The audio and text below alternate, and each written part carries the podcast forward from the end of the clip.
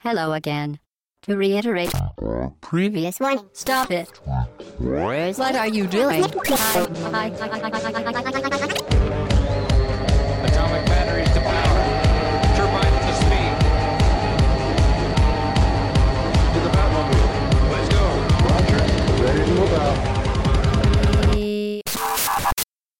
Podcast au bas gauche droite.fr session 7 session 7 et c'est à cette occasion que nous allons profiter pour souhaiter un joyeux anniversaire à Ops Euh, bon anniversaire Ops Merci, c'est gentil.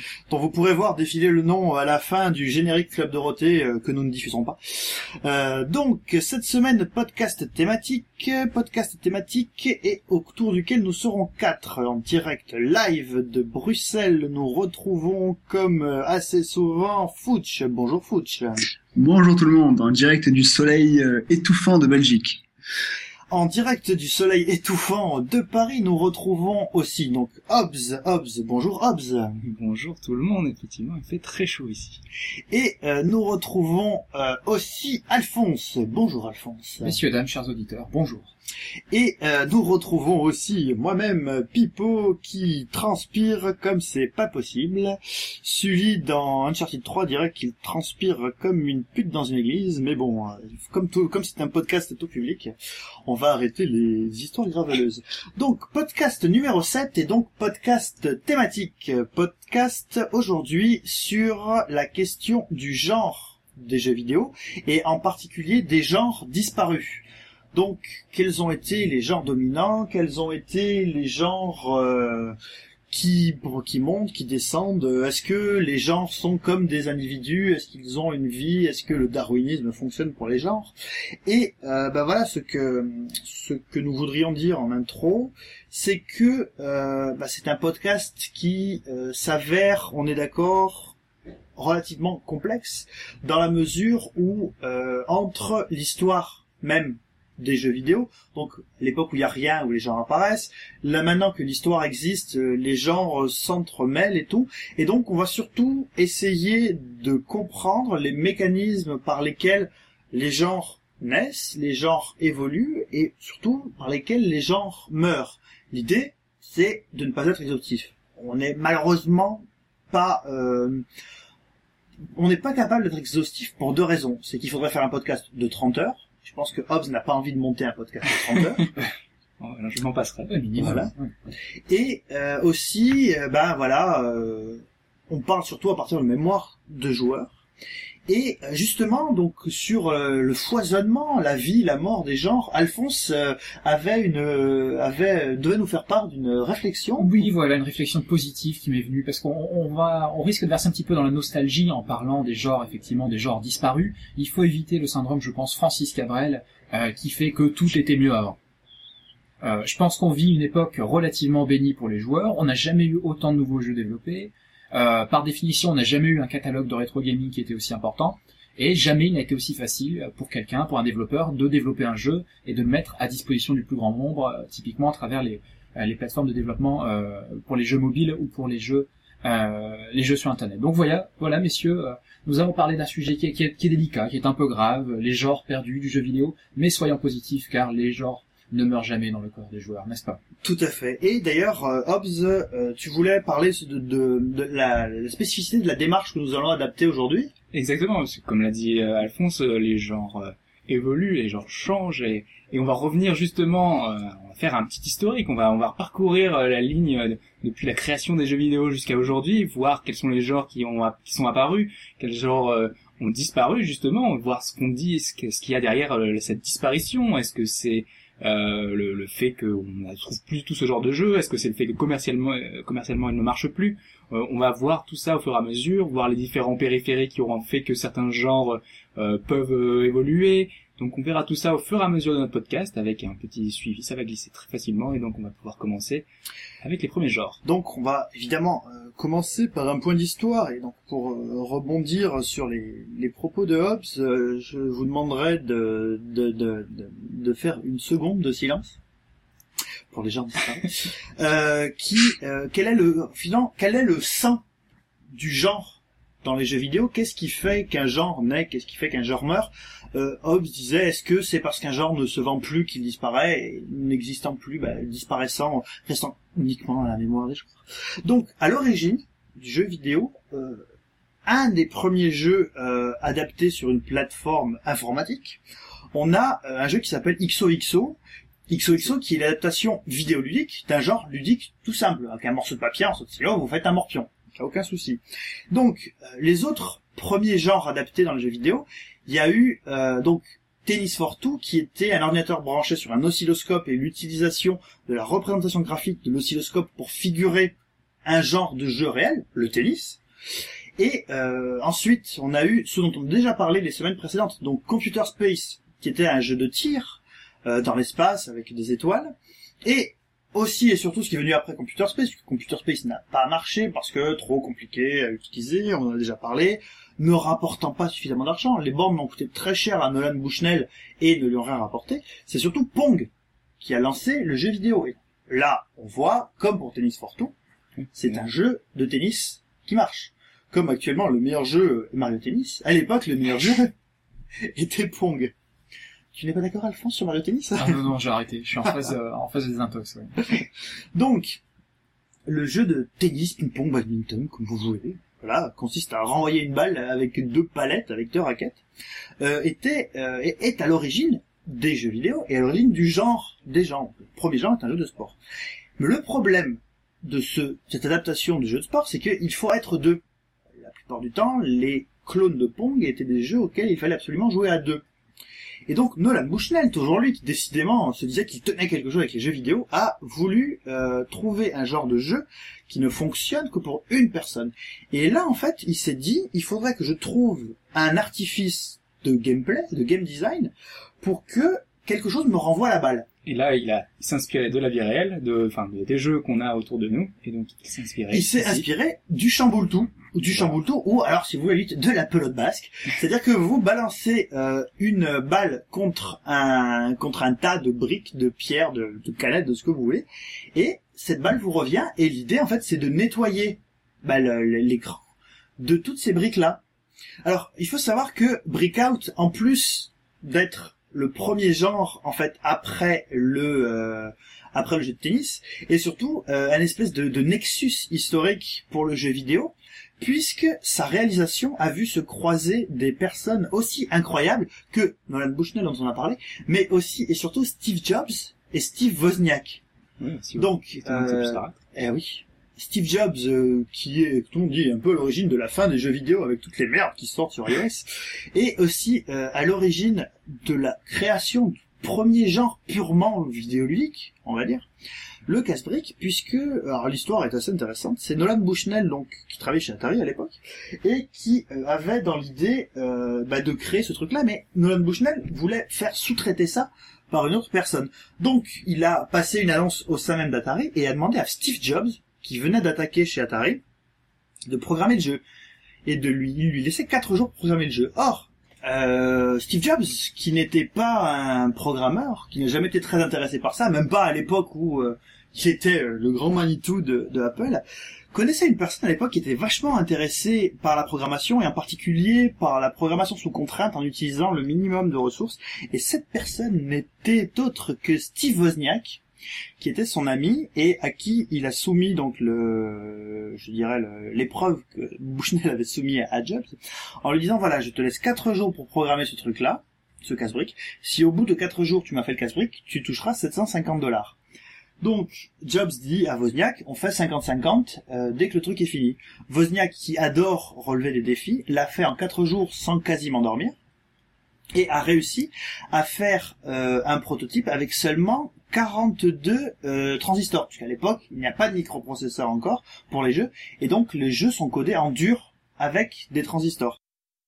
Ce prototype euh, avec 42 euh, transistors est présenté par Jobs à Bushnell, Bushnell trouve que c'est une super idée et donne même une prime à Steve Jobs. Et évidemment, euh, Steve Jobs euh, ne donne pas cette prime à Wozniak. Un bon capitaliste, quoi. Un bon un bon capitaliste. Et se contente de euh, donner la moitié des 750 euros, donc 375 euros, à euh, son ami Steve Wozniak. pour bah, ce, ce- ce- cette réalité euh, technique, ce, cette, euh, ce- cette grande réussite de Steve Wozniak. Donc, C'est un, un, un bon petit pigeon, quoi, quand même. hein. c'est- il s'est bien bien fait pigeonner sur le coup. Et en fait, Heureusement que c'était son ami. heureusement que c'était Ouais, voilà, c'est ça.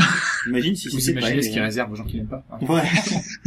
ah, l'histoire de, de la guerre atomique qu'il voulait faire à Android, c'était marrant aussi, quoi. Bon, bref, donc, on voit que, euh, de ce genre, de cette histoire est né le genre casse-brique. Et en fait, le genre casse-brique est devenu euh, hyper important, surtout parce qu'à l'époque, quand peu de genres de jeux existaient, euh, la diffusion se faisait surtout par les clones. Donc évidemment, euh, le casse-brique a été cloné à toutes les sauces, à tel point que euh, à ce moment-là, c'était vraiment un genre dominant, et euh, bah, c'est devenu un des jeux les plus connus de l'histoire des jeux vidéo, qui est Arkanoid. Arkanoid auquel vous avez tous dû jouer euh, quelques soirs sur NES, sur euh, ordinateur 16 bits, 8 bits en arcade, en arcade où le jeu n'avait pas de joystick mais une molette pour bouger euh, la palette.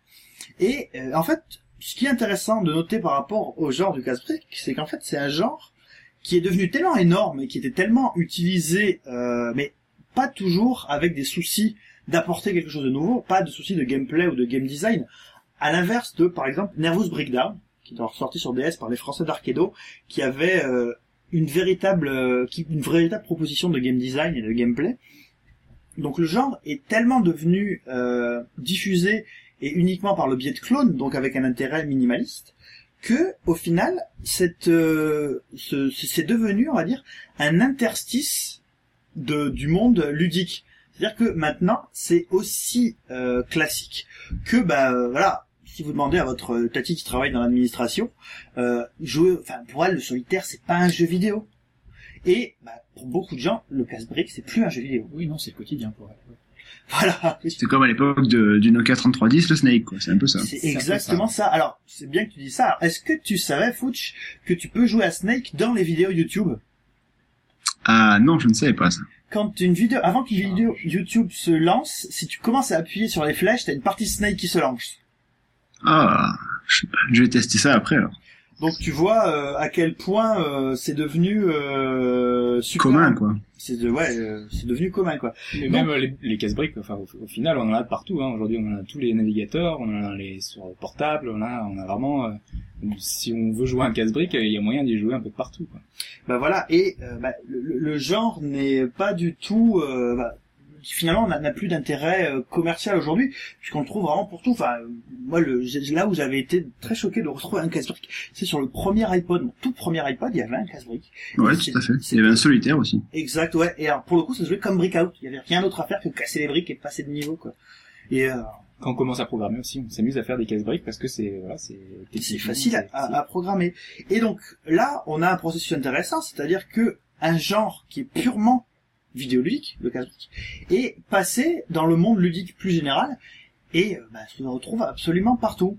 Et donc, une des, un des postulats de l'existence de la naissance des genres, c'est surtout l'application au monde vidéoludique de, je dirais, de, de process ludiques réels, euh, parmi lesquels on peut citer euh, assez largement, je pense que tout le monde sera d'accord avec moi pour dire que le flipper, c'est un peu la porte d'entrée pour tout le monde de la salle d'arcade. Évidemment, on trouvait Oui, bien les- des flippers un peu à côté de, de notre salle, de notre salle d'arcade et donc on commençait à mettre nos premières pièces euh, après à une partie flipper. euh. dans des flippers euh, avant les jeux vidéo. Enfin, qui ont fait des jeux vidéo après, il y a Bali. Et Bali, c'était euh, les gens qui ont créé les, les premiers flippers, quoi. Donc, euh, le genre flipper, c'est vachement développé sur les sur, sur toutes les plateformes. Donc, ordinateur 8 bits, ordinateur 16 bits, euh, les consoles portables. Ça a beaucoup marché sur les consoles portables, à tel point que euh, parmi les premiers jeux d'un développeur d'un éditeur qui a fait date dans l'histoire, qui est R Informatique, ce développeur euh, créé à l'origine par Philippe Ulrich, euh, ce, ce- ce studio de développement créé par Philippe Ulrich, il y a eu Macadam Bumper, qui, euh, pour des raisons commerciales, s'est appelé Pinball Wizard, comme la chanson des Who, qui a été adapté sur toutes les plateformes 8 bits et 16 bits du milieu des années 80, puisque c'est un jeu de 85 en France, c'est un jeu français, Cocorico, euh, qui a été adapté sur euh, sur des vieux ordinateurs, donc le ZX Spectrum, l'Auric, puis qui est passé sur l'Atari, sur l'Amiga, qui a eu d'autres adaptations sur les PC sous DOS à l'époque. Donc c'était vraiment, euh, par ce jeu de flipper, on utilisait les spécificités de chacune des plateformes pour en faire les jeux les plus beaux et les plus euh, étonnants possibles dans la mesure où ce que vous faisiez dans le flipper sur l'ordinateur, c'était ce que vous ne pouviez pas faire dans le flipper réel. On, est d'accord. Et euh, sur ça, euh, bah, sur les consoles portables, on a eu, euh, on a eu beaucoup de jeux de flipper. On peut citer sur 3D, sur DS, euh, Pinball Revenge of the Daggator, et sur 3DS, euh, là, le nouveau, enfin, la, ressortie en console virtuelle de Nintendo, de Kirby's Dream Land. Et oui, donc toi, Fouch, dans, ta famille, le, genre de flipper, c'était un peu le, truc fort. non, ce qu'il faut savoir, c'est que mon père est fan de flipper donc dans la salle d'arcade, dans les bars. Et donc, en fait, quand c'est sorti sur, euh, sur Super Nintendo, etc., c'était Pinball Fantasy à l'époque, je pense, sur Super Nintendo. On avait passé des soirées entières à, à jouer au flipper comme ça parce que c'était, euh, déjà, c'était moins cher que de, que d'aller dans les salles, euh, que dans les bars. Puis bon, après, euh, il y a eu, euh, il ramenait des jeux de flipper que je savais même pas que ça existait, des Worms Pinball, des, ça a été décliné sur tous les grosses licences ont eu leur jeu de flipper, quasiment, ou presque, hein, presque toutes les licences. C'était à ne plus savoir qu'en faire. Il y avait des jeux de flipper que il a eu des des des des des des, des, centaines, des, je sais pas combien. C'était vraiment impressionnant le nombre de flippers qu'il y avait. Et c'était limite trop quoi. Il y en avait trop. Et, et finalement, euh, bah, c'est un genre qui, un peu comme le casse-brique, euh, se glisse maintenant, je dirais, dans, dans les interstices euh, de- du ludisme, parce que ça peut être décliné sur la moindre chose qui a un écran, quoi. Finalement. Ouais, c'est ça tout à fait. C'est c'est vraiment euh, sur n'importe quel écran. dès qu'il y a un écran, tu, peux mettre un flipper. D'autant plus maintenant avec les, gyroscopes des bah, des téléphones portables par exemple, le, petit tilt quand tu secoues la, le, flipper, qui était faisable sur le Pinball Fantasy, donc sur Super Nintendo avec le bouton L et R. Euh, maintenant, tu secoues un petit peu le, téléphone, et voilà, ça te fait le, ça te secoue la, le flipper quand le, quand la bille est coincée. Donc, dès que t'as un écran, le flipper peut être possible. C'est comme le casse-brique, quoi. C'est vraiment, euh, c'est limite euh, installé dedans, quoi. En fait, c'était tellement important, enfin en tout cas euh, pour moi, que par exemple quand j'ai acheté une PC Engine GT, mon premier réflexe, ça a été d'acheter Devil's Crush. Oui, Alphonse? Non, non, j'allais dire justement, ça, ça fait penser, les jeux de casse-briques et les jeux de flipper, effectivement, qui sont très populaires sur téléphone mobile. Ça me rappelle une anecdote dont on avait parlé une des, l'un des podcasts précédents, qui était effectivement, euh, est-ce que le téléphone mobile n'est pas l'avenir du jeu d'arcade? Parce qu'on retrouve sur téléphone mobile énormément de jeux qui étaient extrêmement populaires à l'époque sur les, euh, sur les jeux d'arcade, le shoot 'em up, le pinball, euh, le casse-brique et ainsi de suite. Donc l'avenir du jeu d'arcade, c'est de revenir vers le passé. Hmm. Oula, Marty McFly trouverait euh, ce postulat euh, Nom de fort Zeus. intéressant. Ouais. Nom de Zeus. Donc, euh, comme on peut le voir, euh, on a euh, donc l'adaptation ludique de genre de jeux, enfin vidéoludique de genre de jeux qui étaient euh, à l'extérieur donc du monde de l'informatique, on va dire. Et euh, souvent, ces choses-là sont passées par euh, l'utilisation de, périphériques. Il faut savoir, par exemple, que Nintendo, qui n'a pas fait de flipper, mais qui a fait euh, d'autres euh, d'autres jeux, en particulier sous l'impulsion de Gunpei Yokoi. Donc, euh, Gunpei Yokoi, cet inventeur, cet ingénieur de chez Nintendo, à qui l'on doit euh, la croix, euh, la Game Boy, euh, les mains télescopiques. Euh, Le Virtual Boy aussi. le Virtual Boy et euh, les mots de tête, enfin non les mots de tête c'était avant lui, mais il les a bien bien raffinés. Euh, donc Gunpei Yokoi a aussi euh, participé à la création en fait de stands de ball trap, mais euh, sur sur vidéo, puisque en utilisant les, les cellules optoélectriques, donc avec les flashs lumineux, et il, il permettait donc d'utiliser des, des copies de fusils, de pistolets, avec la lumière produite par une vidéo pour pouvoir euh, faire croire que en fait vous jouiez, euh, vous abattiez des canards ou vous jouiez à, à euh, vous abattiez des pigeons d'argile et euh, ce, ce périphérique, donc le, le, le pistolet, a été une des, des figures de proue, un des, une des manières d'entrer dans le jeu vidéo, en particulier pour la NES. Effectivement, parce que quand on pense à la NES, enfin en tout cas moi mes souvenirs d'enfance les plus marquants, ils sont là de, en train de rêver devant euh, le, flingue Duck Hunt, hein, qui est le, le titre marquant euh, de la NES avec avec ce flingue où on pouvait tirer sur les canards. Euh, je pense que tout le monde ici, hein, Alphonse, Fetch, euh, Ah oui, oui, oui, c'était du, c'était du system seller, euh, et à l'époque, c'était, c'était beaucoup de bonheur aussi. Euh, C'est surtout que c'était beaucoup d'heures à essayer d'abattre ce putain de chien. et d'ailleurs, il existe des versions hack du jeu et sans doute des jeux HTML. Je crois qu'il y a un jeu HTML où vous pouvez abattre le canard. Euh, il y a Non, Abo Big's Adventure. Le chien, le chien, le, Le chien. chien, oui, le chien. le canard, Le c'est la base du jeu. le il commence vraiment à faire chaud là, les gars.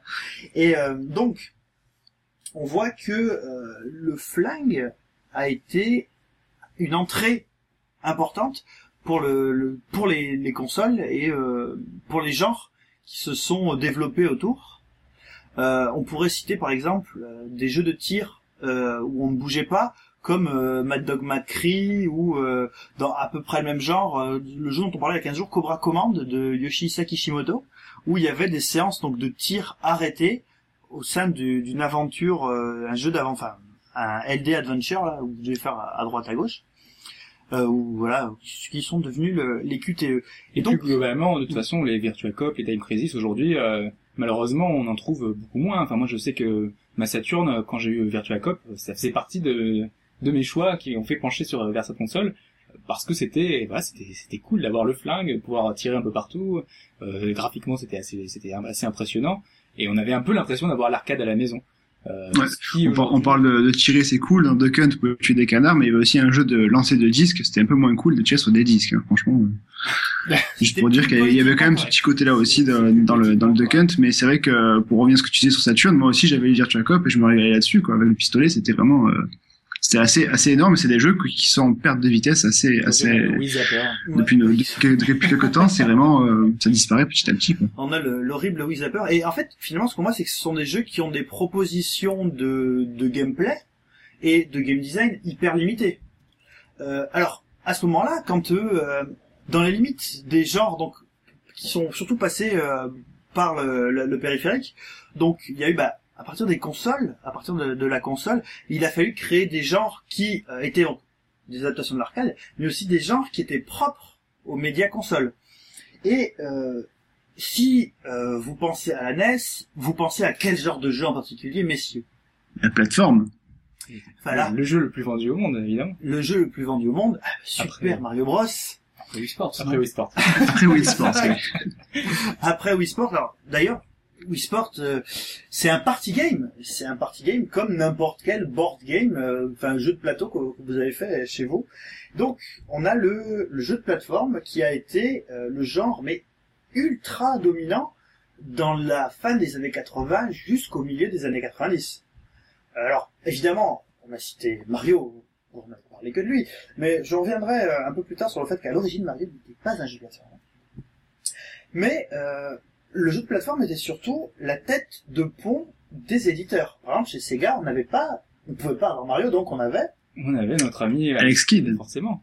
on avait notre ami Alex Kidd, et voilà qui La était le- mascotte de Sega. euh, avec À l'époque, Master System, tout la à fait. La, la, la cartouche était intégrée dans la console, d'ailleurs.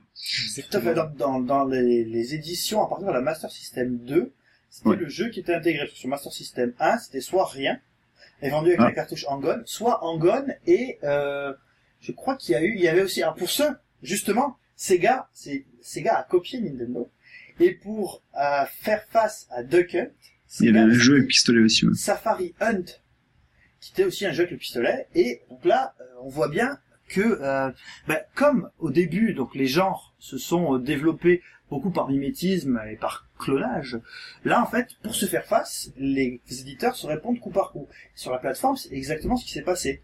Mais à tel point, ce n'était plus juste les éditeurs, donc Nintendo versus Sega, donc Sega avec Alex Kidd. Alex Kidd n'a pas marché et on s'est retrouvé avec le, le hérisson bleu tout moche là. C'est Tout moche. Ils ont- Oui, effectivement. Ils ont fait des jeux de, des jeux, des jeux de, des jeux de flipper avec, là. Des jeux- C'est, c'est So- Sonic. Ah mais oui, Sonic Ah oui, celui qui fait les Jeux Olympiques. Ouais. Mais oui, vous savez, ce, ce- cette mascotte euh, qui s'est prostituée pour faire tout un tas de de Eh, vous êtes méchant avec Sonic. À l'époque, Sonic il était cool, il avait un sourcil rabaissé, il, il frimait, il parlait un peu anglais, il courait de partout, il avait des super c'est- chaussures c'est rouges. C'était la, c'était le fun à l'époque, Sonic. C'était, euh, le, par rapport au paumé moustachu qui te balance des marteaux, qui tape des carapaces et qui écrase des champignons, euh, C'est ça, a eu son succès, Sonic, quand même. Donc c'est un peu c'est méchant de réagir à la prostitution, quoi. Non, mais enfin, voilà, euh, bah, euh, On Sonic, avait, on avait un jeu qui allait vite, on avait un jeu qui, pour une fois, changeait, était mature et qui était classe. bah, tout à Des, fait. des musiques rapides, enfin, c'était, c'était quand même Bah, un, les musiques, on avait un- un super bon Michael jeu à. Jackson, hein. attends, euh, Bah, Sonic exact, 3. Sonic 3, c'était Michael Jackson, ouais. Alors, C'est ça, c'est qu'en fait, le genre, euh, le, cl- le clonage, ça va bien un moment, mais là, pour un genre qui devient dominant, pour un genre qui est celui qui porte toute l'industrie à ce moment-là, il faut proposer de nouvelles choses pour vendre. Et donc, Sega propose Sonic, Sonic avec la vitesse et le flipper. Rappelez-vous, dans le niveau casino, Oui, c'est vrai qu'il intégrait dans son, enfin, euh, en plus de Sonic Spinball, hein, on avait euh, donc les niveaux dans un casino où on avait toute une partie avec des bumpers, avec euh, avec les mini phases où on devait avoir euh, les, les têtes de Tails ou de Sonic ou de, ou de Robotnik qui faisaient perdre des anneaux. Voilà, on avait tout un système intégré dans le jeu euh, qui reprenait les codes du du, euh, De- Du flipper. du flipper, voilà, intégré au jeu de plateforme. Et là, euh, on voit un, un mécanisme qui est celui en fait que du, du genre dominant d'une époque qui s'approprie les codes de genre passé. Donc, euh, on peut voir donc, sur les, les milliers de jeux de plateforme euh, sortis à l'époque comment euh, bah, comment euh, Nintendo a fait rentrer euh, un peu le principe du jeu d'aventure dans son Mario euh, en mettant une carte et en se baladant sur la carte avec la possibilité de prendre plusieurs chemins. D'ailleurs, Comment, comment aussi à l'époque, Miyamoto avait essayé d'insérer la, la 2D dans, son autre licence phare de l'époque, Zelda, dans Adventure of Link. Donc c'était le, deuxième épisode de Zelda sur NES, où il y avait des phases vues de dessus sur la carte et des phases vues de côté dans tout ce qui était palais, etc. Machin. Et d'ailleurs, à l'époque, beaucoup criaient au scandale, mais Miyamoto voulait marier et la 2D et enfin et la plateforme Mario et le vue de dessus Zelda quoi. Donc il a fait un mix qui a donné Zelda 2 mais bon euh, donc c'était vraiment euh, la plateforme c'était vraiment dans tous les euh, tous les, types de jeux à l'époque c'était vraiment le, le, le, jeu phare de cette génération de consoles c'était les choses qu'on voulait faire. Et euh, comme c'était alors tout le monde y allait de son jeu de plateforme. On a eu euh, PC Kid pour les toutes les consoles euh, de toutes les PC Engine. Euh, on a eu euh, qui enfin Tous les jeux Disney, tous les jeux tous les jeux Disney. Disney qui étaient, enfin, euh, t'avais dit une fois, je me souviens, je crois que c'est toi qui avais dit ça, on se souvient de la Super NES et de ses excellents jeux, mais pour un excellent jeu, combien il y avait aussi de très très bons jeux. oui, c'était le cas notamment dans la plateforme où on avait, là, on avait Super Mario World, on avait Sonic. À côté de ça, on avait aussi Aladdin. Tout à Vous fait. vous souvenez, vous avez le Roi Lion. Oui, on avait les Mickey euh, Castle Vous aviez, vous aviez les Mickey, vous aviez Aerovie Acrobat, vous, y a- vous aviez allez, Donkey Kong, je parlais pas de Donkey Kong, mais Voilà. euh, les trois Donkey Kong, vous aviez, euh, euh, pour un jeu magique, vous aviez 10 excellents jeux. Et donc euh, le genre est euh, devenu hyper important, mais euh, bah, avec les modifications euh, de représentation graphique, euh, le, le genre a un peu muté. Alors sur les questions de représentation graphique, je voudrais indiquer, et donc c'est une euh, c'est une, euh, une petite histoire que je tire de l'excellent livre La saga de Mario de, de William Aduro. euh, dans les édi- aux éditions euh, Pixel Love, William Oduro et pas Aduro, pardon, qui voulait qu'à l'origine Mario ne soit considéré comme un jeu de plateforme parce qu'un jeu de plateforme à l'époque pour Miyamoto c'était euh, Donkey Kong où euh, l'idée de gameplay c'était juste de sauter. Euh, Mario c'était euh, de sauter pour éviter les ennemis ou pour pouvoir les détruire, mais aussi de se balader dans un monde un peu plus large. Et euh, par conséquent, le premier Mario était considéré un peu comme un jeu d'aventure vu de côté. Et bah, donc les genres euh, ont évolué, donc comme l'a dit euh, on s'est retrouvé avec un Zelda vu dessus et vu de côté. Euh, Mario 3 était vu de côté et vu de dessus sur la carte. Mais euh, avec l'avancée donc des l'avancée de la de la technologie sur Super Nintendo, on avait des modes 7 pour certains jeux de plateforme. Alors c'était pas tout à fait un jeu de plateforme, mais si on pense à Demon's Crest, qui est un peu la suite suite suite des euh, alors qui est dans l'univers de Ghost and Goblin, qui est la suite de ces deux excellents jeux sortis sur NES et sur Game Boy qui s'appelaient aidez-moi, j'ai un trou.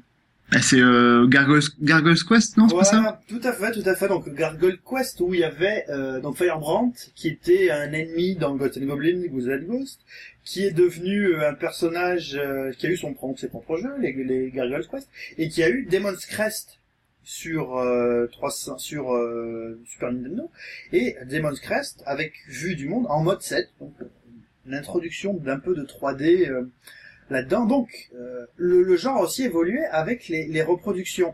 Et par contre, avec le passage à la 3D, dans le fond, seul Nintendo a réussi à bien s'en tirer. Oui, parce que quand on pense, ceci dit, on avait un Crash Bandicoot qui était à peu près passable, mais on n'était pas, enfin, quand on va avoir un Mario 64 qui va un peu révolutionner la, la 3D, hein, je pense qu'on est tous d'accord autour de cette table pour dire que voilà, c'est l'épisode qui va apporter euh, énormément, euh, avec l'apport des sticks, avec euh, la gestion de sa caméra qui était parfaite, euh, je pense que vous en parlerez mieux que moi. Enfin voilà, c'est Oui, on- n'est pas uniquement dans la transposition d'un jeu en 2D en 3D, on amène carrément le jeu à un niveau, à quelque chose de complètement nouveau. On en avait déjà parlé, mais le fait par exemple de pouvoir voler en 3D dans un univers immense est absolument révolutionnaire. Et avec une précision, un degré de finesse qui était, euh, euh, Ahurissant. qui était ahurissant pour l'époque. Ouais. Le- que- quand vous débarquiez sur cette plaine et que vous voyez cet arbre, bon, euh, jusqu'ici les arbres, vous ils étaient en arrière-plan et vous passiez devant, vous sautiez par-dessus. Là, vous pouviez interagir avec l'arbre, vous pouviez faire un saut périlleux depuis la, la hauteur de l'arbre. Faire un poirier sur l'arbre. Tout à fait. Et, et en fait, ça, c'est que la 3D a amené euh, beaucoup de nouvelles actions pour Mario? Mario fait euh, un milliard de choses de plus. Il peut mettre des coups de poing, il peut sauter, il fait des sauts périlleux, des sauts à rouillon. Le saut, des, ouais, c'est, Donc, euh, mais finalement, à part Nintendo, qui a bien réussi à faire des jeux de plateforme en 3D Euh, je vais revenir et peut-être défendre encore le petit hérisson bleu. Sonic Adventure 2, par exemple, était quand même pas mal réussi aussi dans, dans son genre Ouais, mais en fait, ils ont repris en, plateforme base 3D. de, de ce qu'a pu faire euh, Mario en fait. Oui, il y a eu un avant et après euh, Mario euh, 64. Ouais. Oui, oui, voilà, oui, d'accord, oui. Mais sinon, après, c'est vrai que si on passe avant Mario 64, t'avais des Spyro, c'était pas terrible. Oui, bah, ensuite, Crash Bandicoot, c'était des couloirs et c'était pas non plus tip top. On a eu des. C'est vrai que euh, euh, Nintendo a, Ouais, euh, est un peu le seul qui a réussi à faire le, à changer de 2D à 3D en, en plateforme, quoi. Et d'ailleurs, ce qui est intéressant, c'est que le genre n'a jamais disparu, hein, dans le fond, mais euh, aujourd'hui, c'est de tout, enfin, il s'est radicalisé. C'est-à-dire que ce qu'on trouve aujourd'hui dans la plateforme, c'est Super Meat Boy, qui est un jeu hardcore, c'est-à-dire qu'il a réduit la plateforme à la réussite parfaite du saut et du timing Oui, des c'est sauts. c'est un jeu qui est vraiment réduit à son gameplay. Voilà. Il faut aller d'un point A à un point B, point final. Et alors, bizarrement, et c'est Nintendo, enfin, qui a aussi suivi cette voie, parce que si on regarde bien, les derniers Mario, en particulier en 2D, donc euh, sur Wii, le prochain à venir sur Wii U, et euh, les deux New Super Mario Bros. portables, Ils sont, ils sont pas très hardcore quand même. alors, ils sont pas très hardcore, oui et non. Parce que voilà, c'est des jeux à plusieurs niveaux de lecture. Mm. Mais euh, Mm. si on prend par exemple le New Super Mario Bros qui vient de sortir 2, qui vient de sortir sur 3DS, on s'aperçoit que euh, il a récupéré le concept qui est très répandu aujourd'hui sur les jeux mobiles d'autorunner. C'est-à-dire que les niveaux canon, les niveaux de warp, euh, sont des niveaux où vous courez automatiquement et vous n'avez à gérer en fait que votre saut. Comme ça reste un jeu Nintendo, il faut gérer, euh, je dirais, l'amplitude des différents sauts euh, disponibles dans le jeu. Et donc, quand un genre a été à ce point dominant, euh, alors oui, pour les autorunners, j'y pense, il y a eu. Sonic Et Sonic à l'époque, ouais, tout à fait, j'allais, j'allais, euh, j'allais le dire. Enfin, Sonic, encore une fois, j'ai encore revenir à Sonic, mais bon, voilà. Pourtant, euh, je suis pro Nintendo, mais bon, voilà. Sonic à l'époque, euh, il y avait les, les, les, les warp zones avec les petites boules rouges à mettre en boule bleue, ou Sonic avec Tails en, en 3D pour contrer un peu le mode 7 à l'époque, où c'était vu de derrière, et en fait, il fallait, euh, il avançait tout seul, il fallait prendre les, les boules rouges en boule bleue, et aussi il y avait un, une sorte de pour faire avancer les anneaux aussi, pareil. Donc ça, c'était aussi un autorunner. Donc c'est pas si récent que ça comme comme système. Et pour une fois, Sonic a fait quelque chose avant Mario. C'est vrai, c'est vrai, mais il faut noter que euh, chez Sega, alors je sais pas après, est-ce que c'était euh, juste une histoire de représentation, une histoire de gameplay? Parce que donc voilà, chez Sega, euh, vous aviez de la plus ou moins fausse 3D, on va dire, pour concurrencer le mode 7. Euh, chez Nintendo, c'est une proposition de gameplay, mais en fait, ce qu'on voit, c'est que la modification des représentations a fait que les genres s'ils ont voulu se survivre, ont été obligés de se radicaliser. La plateforme, alors, Donkey Kong Country Returns, qui n'avait pas beaucoup marché en 3D, qui n'était pas un jeu extraordinaire, qui était un bon jeu, attention, mais qui n'était pas, alors que Donkey Kong Country Returns, qui est extrêmement hardcore quand même, euh, est un excellent jeu de plateforme, donc Super Meat Boy, ou alors il faut que dans le genre de jeu, il y ait une nouvelle proposition. Par exemple, Bread, où on a un jeu de plateforme qui introduit de, euh, de nouveaux mécanismes qui n'avaient pas été vus jusqu'ici. Alors même Limbo a des phases de réflexion un peu plus, un peu plus poussées. Euh, même tout, du Little Big Planet, hein, tout simplement, avec la création de niveaux, euh, qui amène euh, vraiment beaucoup de choses euh, dans son principe, même si c'est pas très... Euh... Ouais, Fudge Ouais, enfin, Little Planet, c'est plutôt du, du, du space platform quand même. Je reviens là-dessus encore, mais bon. Ça reste, ça reste de la C'est plateforme. ouais. voilà. Non, mais c'est vrai que Little Planet en soi, c'est vrai que ça amène d'autres trucs. Ça a su bien évoluer. C'est resté en 2D. C'est encore, euh, c'est une image forte de la licence de chez euh, Sony. Donc la la la le jeu de plateforme se porte bien encore de nos jours, je trouve. Mais Est-ce que c'est pas la 2D justement l'avenir du jeu de plateforme? C'est une question que je me pose euh, assez régulièrement. Ben, c'est vrai parce que euh, si, si on y réfléchit bien, euh, Nintendo, qui euh, était porté vers euh, un jeu, enfin un niveau une idée dans ces jeux, jusqu'à malheureusement euh, ce dernier New Super Mario Bros 2. euh, vous pourrez voir le test sur le forum à ce propos, où Nintendo commence un peu à recycler. Euh, maintenant qu'on a vu les propositions de Nintendo de, de Mario 64, qu'on a vu les propositions des deux Mario Galaxy, qu'est-ce qu'on peut attendre encore de la plateforme? Il restera des choses justement à inventer. Euh, Miyamoto avait essayé de dire que la 3D de la 3DS pourrait apporter une, profondeur et peut-être des idées de gameplay nouvelles. On n'est pas encore convaincu totalement par, par ça, mais peut-être qu'avec la Wii U, avec d'autres, euh, on, on verra. Peut-être que des idées de gameplay apparaîtront en 3D, en 3D. Oui, je pense ça pour le coup, de la même manière que le stick et la 3D ont pu révolutionner euh, le jeu plateforme 3D, peut-être qu'un nouveau type de contrôleur peut apporter quelque chose de neuf, oui, je pense. Après, le souci, c'est que là, bah, tout reste à inventer, quoi. Et euh, Oh, Donc là, là, pas de, enfin voilà, l'histoire reste encore à écrire. exactement. Et euh, alors, donc, on a vu que euh, donc, par le, le périphérique, donc euh, le fait d'arriver sur console, il a fallu créer, un- enfin il y a un genre qui s'est imposé. Et euh, avec les limites des représentations euh, sur les consoles, le genre dominant au cours de l'histoire a changé. Alors évidemment, euh, de nos jours, quels sont, quel est le type de jeu en volume que l'on voit apparaître euh, le plus sur nos étals? Ce genre infâme, je, je, je prononcerai pas ce mot, je, suis désolé, je ne l'appellerai pas.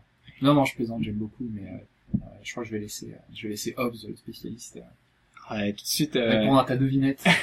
Ah, c'est essentiellement un genre, euh, enfin, c'est un genre qui a quand même trouvé célèbre, célèbre de noblesse sur PC, si je ne m'abuse. Exactement, donc euh, comme vous l'avez compris, hein, on parle du FPS, euh, qui est un peu adapté à toutes les sauces aujourd'hui. Enfin, quand on a un, jeu euh, qu'on veut faire un reboot, euh, euh, qu'est-ce qu'on qu'est-ce qu'on prend comme base On se dit, allez, on va en faire un FPS. Ce qui a été le, le cas de le passage de Metroid en 2D en 3D avec Metroid Prime par même exemple. si on peut pas parler de FPS plus de comme Nintendo a voulu l'appeler de FPA, de, Ah ouais. de First Person Adventure.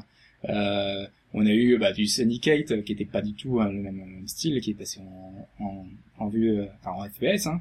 Euh, voilà, on a différents genres comme ça qui qui qui qui va passer en dominant et le FPS est devenu aujourd'hui le genre le plus représenté sur les sur les consoles et sur euh, le PC. Euh, malheureusement, enfin, on n'a plus le genre qu'on avait qui était dominant à l'époque, parce que à l'origine, donc on avait du Wolfenstein, on avait du Doom, on avait du Quake, du Unreal Tournament. Tout ça, c'est son un style de FPS qu'on appelle aujourd'hui la fast FPS. Euh, donc les jeux qui demandent extrêmement euh, des réflexes, qui, euh, qui demandent de, de savoir anticiper, qui demandent euh, énormément de, de concentration, de technique.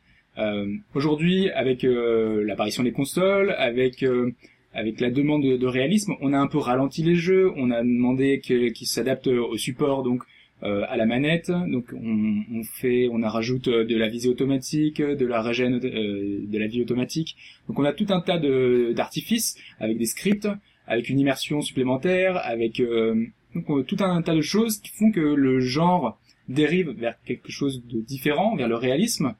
Euh, et qui fait que nos FPS anciens, nos FPS qui demandaient un petit peu de, de technique, euh, qui étaient nerveux, qui étaient euh, qui étaient intéressants, bah aujourd'hui disparaissent. On a deux gros jeux encore à venir qui sont Shootmania avec euh, donc Nadeo qui essaye de faire quelque chose un peu de, de nouveau, qui essaye de relancer ça en e-sport. Euh, on a du Tribes euh, là qui est en free-to-play, qui, qui marche bien, mais ça reste, enfin voilà, c'est du marché de niche aujourd'hui. Ça intéresse très peu de joueurs. Euh, on n'est pas sûr que ça puisse euh, refonctionner comme autrefois, mais euh, ouais, tu veux dire. euh, Non, non, mais justement, le, s'il y a bien un genre de jeu qui a gagné euh, de la technologie, on se, on se pose la question, est-ce que finalement le jeu plateforme a gagné avec la nouvelle, avec les nouvelles technologies? Euh, Le FPS a bien des, en bien des manières a carrément gagné à ça, Euh, en termes de réalisme, en termes de son, en termes d'intelligence artificielle, etc. Ah, D'ailleurs, ce, ce qui est intéressant de noter euh, avec le FPS et à quel point euh, dans l'histoire, je dirais, il s'est ancré, c'est que alors ce qu'on appelle aujourd'hui un FPS, on appelait ça au début un Doom-like. Puis avant, on appelait ça un Quake-like. Ouais. Et puis maintenant, euh, on appelle ça un FPS parce que personne n'a envie de dire un code-like ou un Medal of Honor-like, quoi. Exactement. Et ces jeux, enfin ces jeux-là, euh, profitaient de la technologie. euh, euh, chacun, euh, chaque nouvelle sortie, donc d'un Quake, euh, d'un Quake 2, d'un Quake 3, euh, mettait en avant la puissance des PC. Et donc on avait à chaque fois donc des créateurs comme John Carmack, euh, comme on avait des grands, des grands noms dans, le milieu du PC, qui étaient là, euh, apporter avec euh, la technique euh, des, des nouveaux, euh, des nouveaux artifices. euh, Enfin graphiquement à chaque fois on avait un bond en avant, on avait au niveau de l'intelligence artificielle on avait au niveau de, du son, enfin voilà, on avait tout un tas de choses qui faisaient que c'était une vitrine technologique. Les FPS, c'était ça. Et aujourd'hui, bah, on a un peu, enfin, donc ça, ça a gagné ses, lettres de noblesse grâce à ça. Mais aujourd'hui, voilà, on a, on a un peu dérivé, on a un genre qui, qui emprunte un peu à tout. Enfin, on voit aujourd'hui euh, un stalker. Est-ce qu'on peut encore parler de, de FPS parce qu'il a, il emprunte énormément RPG. On a un inventaire, on a toute une gestion de, de, plein de choses. Voilà, donc euh, ça reste un très bon jeu. Enfin, mais c'est simplement que voilà, on a un genre, un genre de jeu, la fa- fast FPS, qui est un peu disparu aujourd'hui, qui, qui ne se vend plus autant qu'on l'aurait voulu, et le FPS un peu réaliste. D'ailleurs, euh, vu que comme notre thématique générale euh, chez obadgauchois.fr, c'est un peu que Nintendo va mourir, euh, on, on peut réfléchir au, en fait, à, à la, à, la, à la gestion, à la manière dont Nintendo a géré le FPS. Donc, euh, bon, il y a eu Doom avec Super FX sur Super Nintendo, mais euh, quand on pense Doom-like à l'époque et euh, et Nintendo, pense que on est à peu près tous d'accord pour dire que on a tous pensé à GoldenEye. Quoi. Exactement. Très nettement. Ouais, euh, clairement. Ça, ça posait pas de, ça posait pas de problème. Et alors c'est intéressant parce que euh, donc ce jeu qui a 4 était absolument irrésistible. hein. Quand vous étiez quatre autour d'une euh, Nintendo 64 avec quatre manettes et le jeu, bah voilà, vous étiez parti pour euh, une journée, une nuit entière à jouer dessus. Et bon alors, c'était pas tout à fait du jeu Nintendo puisque c'était Rare qui développait pour Nintendo à l'époque, donc c'était du second party. Et euh, bizarrement, en fait, Nintendo a complètement laissé tomber quoi. Enfin, je voilà, je me fais la réflexion euh, maintenant, Oui. mais euh, Mais c'est c'est aussi le reflet de quelque chose de plus général aussi dans le jeu vidéo, qui est que même les plus gros sont des acteurs spécialisés. Ils sont très bons dans un, deux, maximum trois domaines de référence. Vous prenez Square Enix, Square Enix, c'est du RPG. Vous prenez Nintendo, c'est du grand public, c'est de la plateforme. Euh, vous prenez euh, Namco Bandai, vous prenez d'autres Capcom, c'est des licences historiques, c'est deux ou trois genres, c'est du jeu de combat, euh, euh, du shooter et ainsi de suite. On a un degré de spécialisation qui est assez fort. Et on a Nintendo effectivement qui s'est euh, désengagé. Bah, ce qu'il y a, ce qu'il y a aussi, c'est que Nintendo, sur, sur ses consoles, etc., on peut voir la Wii, euh, les, les FPS sur Wii, c'est vraiment, euh, c'est horrible. hein. Moi, j'ai, j'ai testé à l'époque Call of Duty Ah, dessus. Bien. C'est d'une lourdeur et d'une imprécision hors norme, quoi. Donc, je pense que les développeurs ont mis de côté le- les jeux dessus et Nintendo n'a pas forcé de là-dedans non plus. Mais euh, voilà, enfin, ils avaient essayé avec Red Steel au début, qui ouais, était très mis en avant. Mais au final, euh, ça, en Nintendo, fait. euh, de par son périphérique, euh, la Wiimote, euh, les FPS, c'est quand même pas le, euh, le top dessus, quoi. Euh, Fetch, euh, quand on parle, enfin FPS sur sur Wii, on pense à Metroid et Metroid Prime 3. Euh, elle avait vraiment adapté à la au support et à la Wiimote quand on ouvre les portes, quand on a tous ces Ah, mouvements. c'est le, c'est le seul, hein. Enfin, c'est l'un des, l'un si l'une des rares ex- exceptions, quand si même. hein. des Donc, efforts, euh, et là si, encore, c'est pas euh, Nintendo qui développe, c'est Retro Studios, donc, euh, Oui, mais c'est voilà, c'est euh, je sais pas, moi, sur la Wii, j'ai jamais accroché au FPS, quoi.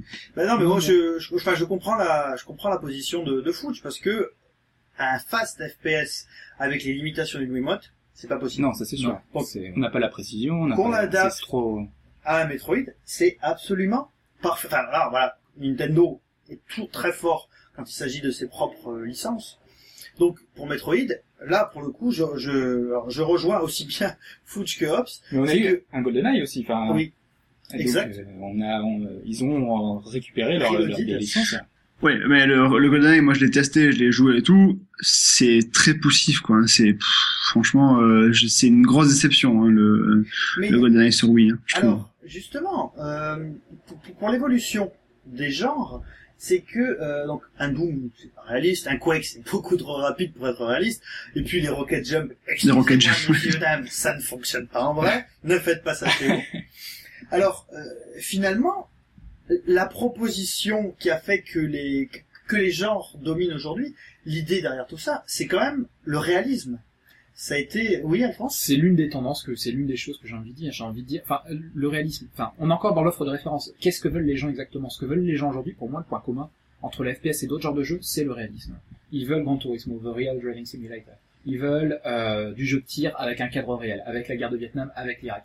Ils veulent FIFA avec le vrai nom et euh, la tête d'Ibrahimovic et les vrais sponsors euh, autour du Parc des Princes. Je pense que c'est ce qui caractérise la demande du, jeu, du grand public aujourd'hui dans le jeu vidéo, c'est le réalisme, de quelque façon qui, qui puisse s'accomplir. Ça passe notamment par le graphisme, ça passe par des licences, ça passe par plein d'autres choses, par la, par la bande originale tout simplement, où vous retrouvez euh, dans, certains jeux de la musique qui a été composée, bon, euh, Michael Jackson pour Sonic, peut-être déjà à l'époque, mais aussi aujourd'hui vous retrouvez des groupes qui, euh, qui écrivent la bande originale de, de, de jeux vidéo. Je pense que c'est quelque chose que les gens veulent. Oui, tout à fait. Alors, le genre dominant, euh, indépendamment du genre, pour moi c'est le jeu, le jeu réaliste. C'est le jeu Ce qui est un petit peu dommage, parce que le jeu vidéo pendant très longtemps est au contraire un monde complètement, euh, Mm. notamment le jeu Mais vidéo c'est, japonais, c'est, c'est- ça se tient, parce qu'on peut voir que Section d'Assaut va faire la musique de PES 2013, par exemple. c'est bon. Alors, Oh, d'ailleurs, vivement.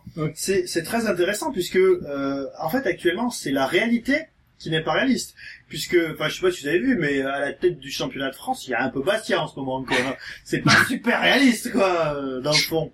Bon il y a Lyon aussi Oui, mais bon, FIFA n'est pas encore sorti. c'est- euh, voilà on attend que FIFA sorte et, et ça va changer Tout sera rétabli. mais Encore, encore une fois, on parle de Paris, je vais un peu encore faire le rabat-joie, mais se prendre des balles, 40 balles dans la tête, se cacher 3 minutes derrière un pot de fleurs et repartir ensuite et être Non. nickel, ça marche pas non plus dans la vraie vie, ça, les gars. de cinéma, si tu veux. Ça, voilà. Euh, Au cinéma, le héros ne meurt pas. Et pareil, dans l'FPS, tu ne meurs pas, tu revis, euh, ou tu vas avoir un respawn euh, 5 minutes avant, mais euh, on est dans un réalisme un petit peu hollywoodien, disons. Ouais, non, je comprends, euh, oui, je sais ce que tu, je comprends ce que tu veux dire, mais c'est juste, voilà, c'est, c'est, c'est euh, du réalisme, pas trop, parce que sinon tu payes un jeu 70 euros, tu prends une balle à la tête, tu meurs, euh, le jeu est fini, euh, Imaginez-vous c'est un mal au Game cul, Over quand sur même. FPS. Enfin, vous Ah, imaginez ce que ça serait Mais alors, justement, il y a quelque chose qui est assez incroyable, c'est que dans la recherche de réalisme, dans les années 90, sur PC, puisque on parlait euh, du PC, le genre noble, mais alors, euh, je dirais même le genre bourgeois, c'était, alors la bourgeoisie et la noblesse, c'est pas la même chose, si un historien passe par là, s'il pouvait expliquer, euh, c'était, euh, c'était le simulateur de vol.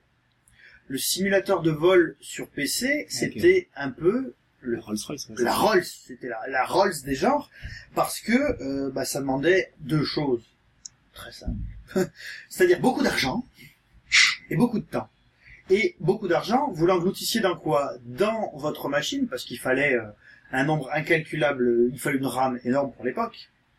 Rendez-vous compte que à l'époque où Day of the Tentacle est sorti sur PC, donc Day of the Tentacle qui demandait 1 méga de RAM, qui tournait très bien avec 1 méga de RAM, il y avait une simulation réaliste euh, qui se passait euh, en Irak, bon, j'ai oublié le nom, qui s'appelait F42 ou quelque chose comme ça, ou qui demandait à l'époque, mais un truc délirant, qui demandait un disque dur, de, qui demandait 40 mégas sur le disque dur.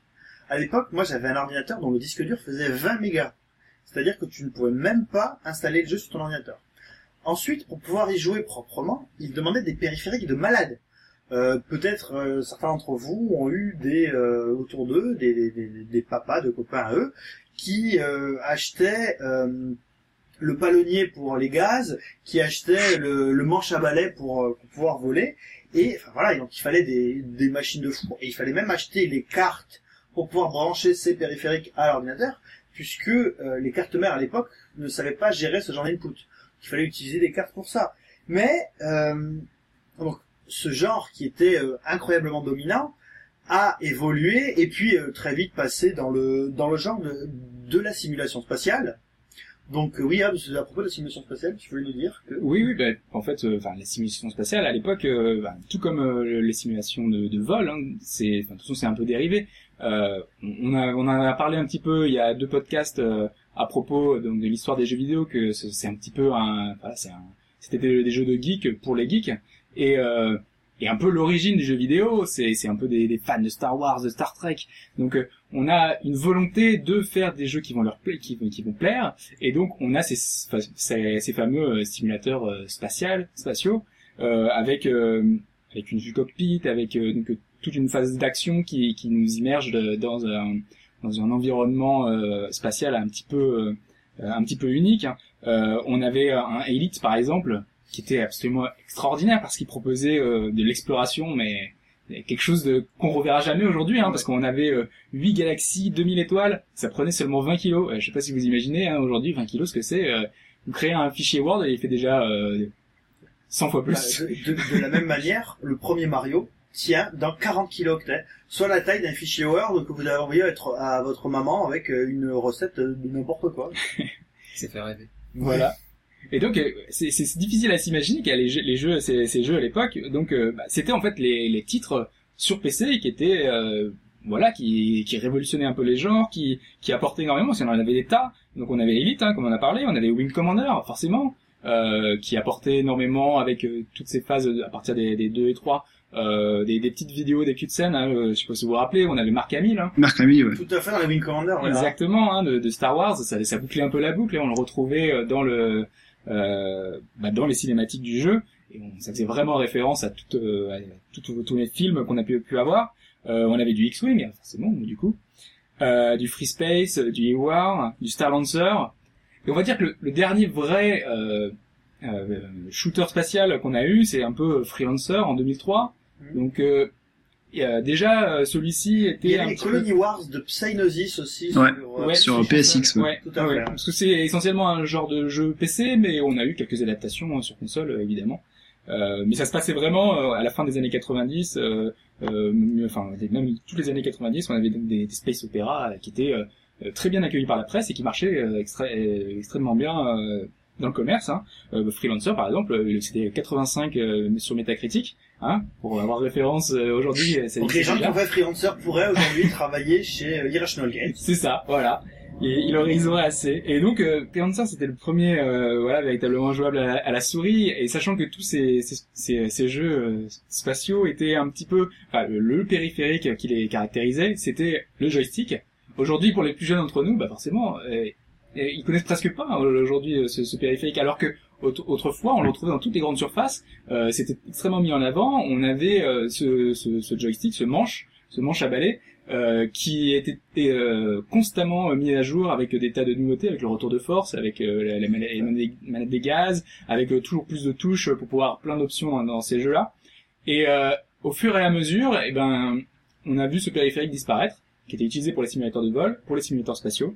Et euh, ben, Freelancer, voilà, c'était un peu la transition. On, a- on était jouable à la souris, et petit à petit, bah voilà, on a eu un déclin du périphérique et du genre. Euh, bah aujourd'hui, on a plus grand chose de ce genre-là. On a, ben, euh, moi je vais dire, euh, on a deux genres, enfin deux jeux qui, qui ont un petit peu marqué ces derniers temps. On a Beyond, euh, Beyond the Red Line, qui est un mode pour Free Space 2. Mhm. Euh, donc déjà, voilà, on parle de mode, donc c'est c'est adapté par euh, quelques personnes. C'était euh, un mode euh, qui reprenait Battlestar Galactica, donc justement, voilà, il y avait euh, une, une série un peu spatiale, donc on en reprenait un petit peu les codes. Et on avait Evocron Mercenaries, euh, c'est une seule personne qui a travaillé pendant 13 ans sur ce jeu. Donc voilà, c'est un travail de longue haleine, c'est une personne seule dans son coin. donc on est vraiment sur un marché de niche, sur un, genre de jeu qui a évolué en parallèle et qui aujourd'hui voilà a très peu de d'exemples encore de, de jeux marquants qui, qui peuvent se targuer de se vendre beaucoup. Et c'est un petit peu d'ailleurs un peu un peu dommage. On n'a plus de jeux de l'envergure d'antan. C'est euh, extrêmement intéressant en fait que tu reviennes sur la, la simulation euh, spatiale parce que alors deux choses, c'est que finalement quand le réalisme de la simulation de vol est arrivé à son comble, on en a fait des simulations spatiales. Excusez-moi, à part une dizaine de personnes sur Terre, il n'y a pas grand monde qui a piloté des trucs dans l'espace. Donc euh, c'est intéressant de se dire que finalement, euh, comme les pre- certains genres de jeux, donc les Space Invaders, euh, sont devenus des choses euh, basées sur la fantasmagorie déjà, donc la simulation spatiale. Mais alors aussi, dans la simulation spatiale, tu cites euh, euh, le, le 4, c'est euh, Epic, le 4X que tu t'as vu. Alors Epic, c'est incroyable parce que dans Epic, il y avait euh, donc ce jeu phénoménal pour l'époque, incroyable tout ce qui était géré dedans. Il y avait surtout une grosse partie de gestion de commerce et dans les jeux PC au milieu, donc il y avait de la gestion, il y avait de la stratégie. Les jeux PC au milieu des années 90 et début des années 2000, il y avait quand même énormément de choses autour de la stratégie et de la gestion. On peut euh, voir euh, bon, des exemples tout simples. Alors, euh, d'autant plus alors, simple et d'autant plus intéressant que, euh, par exemple, pour ce qui est euh, des jeux de gestion, comme des jeux de gestion de de, de lignes de train, donc Railroad Tycoon ou des Vous choses genre. Railroad Tycoon, vous aviez SimCity, vous aviez SimCity. euh, Theme Park, vous aviez... Euh, euh, Qu'est-ce que vous Les aviez Populous encore de Roller, Coaster, Millar. Roller Coaster Tycoon, bien sûr. Il y a Jurassic Park aussi qui en a fait un? Il y a eu un simulateur de Jurassic Park? Ouais, ouais, tu créais ton parc, etc., machin, tu faisais des recherches pour développer des, euh, des dinosaures, les Gallimimus, etc., machin.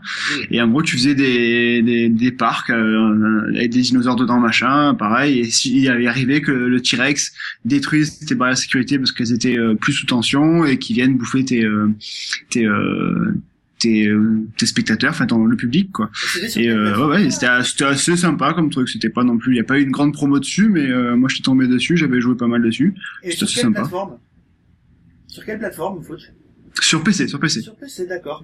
Alors, bah voilà, c'est alors, ce qui est intéressant de voir derrière ces, ces, ces genres-là, c'est que souvent, c'est des genres, enfin, c'est, c'est un développeur en particulier qui a eu euh, ce, l'idée de, de faire ces genres-là. Donc, euh, Populous, donc le God Game, c'est Peter Molineux.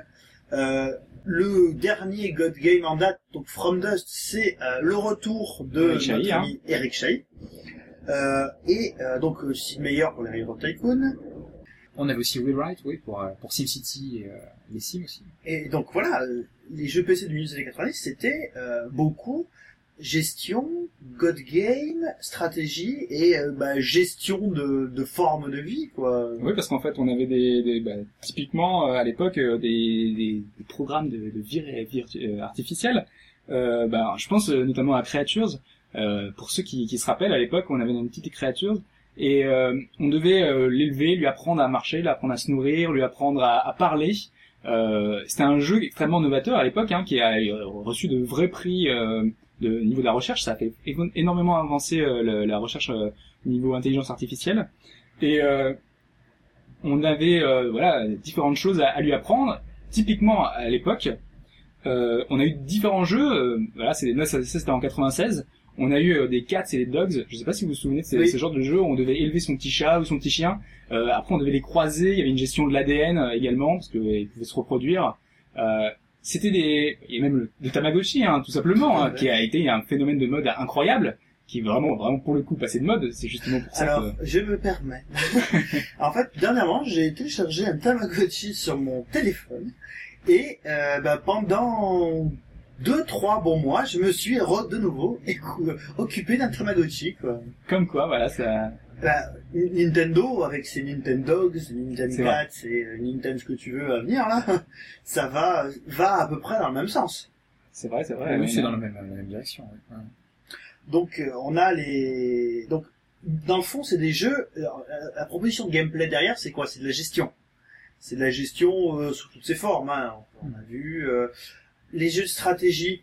euh, Il y en a eu énormément à un moment. Mais c'est surtout, oui, à la fin des, à la fin des années 90, euh, on a eu une période, enfin, donc on a eu Dune 2 avant, qui a un petit peu démarré le genre, hein, qui, est, euh, qui était le jeu de stratégie qui a fait que tous les, les jeux de stratégie en temps réel ont, ont un petit peu, euh, enfin, ont repris toutes les bases euh, de ce jeu-là. Euh, mais voilà, on a euh, les années 97, 98, 99, on a une sortie de, de titres, voilà, qui sont plus que plus que marquants. hein. Si je vous rappelle, euh, on avait un Alerte Rouge qui est sorti, qui est aujourd'hui encore j'ai pas pu vérifier cette information encore, mais on parle de 12 millions d'exemplaires vendus pour euh, Ah oui, ouais. pour Alerte Rouge. C'est euh, ça serait l'équivalent aujourd'hui d'un Halo ou plus qu'un Halo ou qu'un Grand Turismo. C'est absolument euh, quelque chose d'extraordinaire. On avait sur tous les étalages, moi je me souviens encore, euh, la boîte était mise en avant à Noël, euh, on est marqué euh, numéro 1 et on avait la, la boîte rouge d'Alerte Rouge qui était là. Euh, C'était un des jeux qu'il fallait avoir sur PC à l'époque. C'est 5 ou 6 fois Pokémon Black and White 2 actuellement, hein, Ouais, voilà. qui, qui dépasse difficilement les 2 millions. Hein. Ouais. Donc on avait on avait des jeux comme ça, on avait euh, un du Age of Empires euh, qui était le jeu de, Microsoft qui lui allait plus dans une dans un dans une optique de une vision historique, hein, donc refaire l'histoire des civilisations euh, disparues. Euh, on avait euh, Total Annihilation qui lui apportait une gestion du relief, de la balistique. Starcraft aussi. On avait Starcraft, oui exactement. Kings, la suite, euh, la, la Voilà. suite de-. On a tous les Command Conquer, on a Homeworld, voilà. Donc on avait des tonnes de jeux qui ont se sont extrêmement bien vendus, qui étaient très très différents les uns des autres. Et qui était très bon aussi. et qui étaient très très bons tous, effectivement. Et, et voilà, donc ils sont tous sortis un peu sur la même période, et aujourd'hui, bah, on, on en parlera un peu tout à l'heure parce qu'on a un peu tous nos genres un peu favoris. Moi, ça, ça me tient particulièrement à cœur, et donc je vois que petit à petit, bah, on en a beaucoup moins. On a des genres un peu dérivés, on a des Dawn of War qui sont beaucoup plus action, euh, on a des Shogun qui sont du tour par tour, euh, et à part un Starcraft 2, par exemple, ou un Subcom dans une, un Supreme Commander dans une moindre mesure, euh, voilà, on a beaucoup moins de jeux de stratégie et C'est un petit peu, voilà, c'est... En gestion historique, stratégie, vous avez le, le- l'incroyable Crusader Kings 2, qui est tellement riche que les premières parties c'est de la magie, parce que vous ne comprenez absolument pas ce qui se passe. Il faut un peu de temps hein, pour assimiler toutes les, toutes les options du jeu. Typiquement, alors ça c'est typiquement le genre de jeu, Alphonse, dans lequel il faut que tu t'investisses et que tu nous racontes des histoires comme tu nous en as raconté. euh, sur civilisation. sur Mais si tu Civilisation. savais le nombre d'heures que j'ai passé euh, sur euh, sur le, le premier le premier volume à, créer un empire celte en Europe, ou avoir une Europe complètement musulmane, euh, ou avoir une Europe complètement barbare envahie par des troupes euh, venues de, par des, des tribus venues de Russie, et ainsi de suite. Ah non non, j'ai déjà beaucoup donné dans ce dans ce genre de jeu, je peux t'assurer. et tu ne veux pas forcément recommencer parce que voilà, moi qui Parce que c'est le jeu infini, c'est Voilà. ça le souci. Moi qui ne suis pas spécialement euh, porté, je dirais, sur le genre, j'ai attaqué quelques parties de Crusader Kings 2, et euh, alors c'est le jeu dans lequel tu peux te perdre définitivement. Et oui. C'est- Et alors, ça, dans, dans, dans, dans, dans ces genres, euh, dans ces genres donc, qui ont une durée de vie infinie, mais alors c'est peut-être aussi ce qui les limite, d'une certaine manière. C'est des genres qui sont plus difficiles à renouveler, oui, parce que potentiellement on peut encore jouer aux anciens, euh, tout en, en retrouvant beaucoup de satisfaction. D'ailleurs, on trouve encore énormément de joueurs de StarCraft ou même of Empires 2. Exactement, hein. oui, énormément. C'est encore très très joué sur Internet. Ouais. D'ailleurs, donc un genre de jeu qui a subi ces affres-là et dont on n'a pas encore parlé, c'est le versus fighting.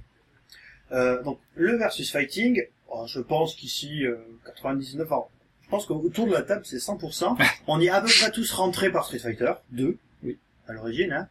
Euh, on a peut-être vu d'autres jeux d'arcade sur le sujet avant. Moi, je me souviens avoir vu Pit Fighter, des choses comme ça dans la salle d'arcade de mon village. Oui, parce que mon village, 250 âmes, il y avait une salle d'arcade. Euh, donc on est tous rentrés par Street Fighter et donc Street Fighter qui était un système seller. Quand il est sorti sur Super Nintendo, il a fait vendre des brouettes entières de ce Super Nintendo. Euh, a surtout été euh, à l'origine de la vocation de beaucoup de développeurs pour la création de versus fighting et euh, à tel point qu'on est tombé dans les abus. Dans encore évidemment typiquement, enfin, quand on passe de Street Fighter, enfin, on pense à toutes les déclinaisons qu'il y a eu ensuite. Hein, on, a, beaucoup joué dans la, bord- la cour d'école en faisant des, des sobriquets Fighter EX, Alpha, Prime, plus euh, 2, machin. Voilà, on, on avait tellement de versions qui sortaient euh, tous les ans, avec des tonnes de jeux qui sortaient tout le temps, que bah voilà, c'est un petit peu un genre qui a eu euh, un énorme succès et qui, à force d'excès, à force de, de titres euh, pas forcément bons, euh, à force de redites, bah, a subi un peu le, le contre-coup. Oui, on a eu, on a eu un petit peu tous les torts du jeu vidéo. On a eu la copie, donc avec la création de licences, licences rivales. Au niveau fin des années 90, le nombre de, de, de licences de jeux de combat que vous pouviez avoir sur PlayStation, notamment. hein. Bon, vous aviez, vous aviez Tekken, vous avez Rival Schools. Bon, là, je parle uniquement pour des jeux qui sont quand même de qualité de plafonnement. oui alors parce que là mais alors, vous avez aussi des, vous avez aussi des, des, des très bons navets, hein. Des Clay Ah. Fighter 63 tiers.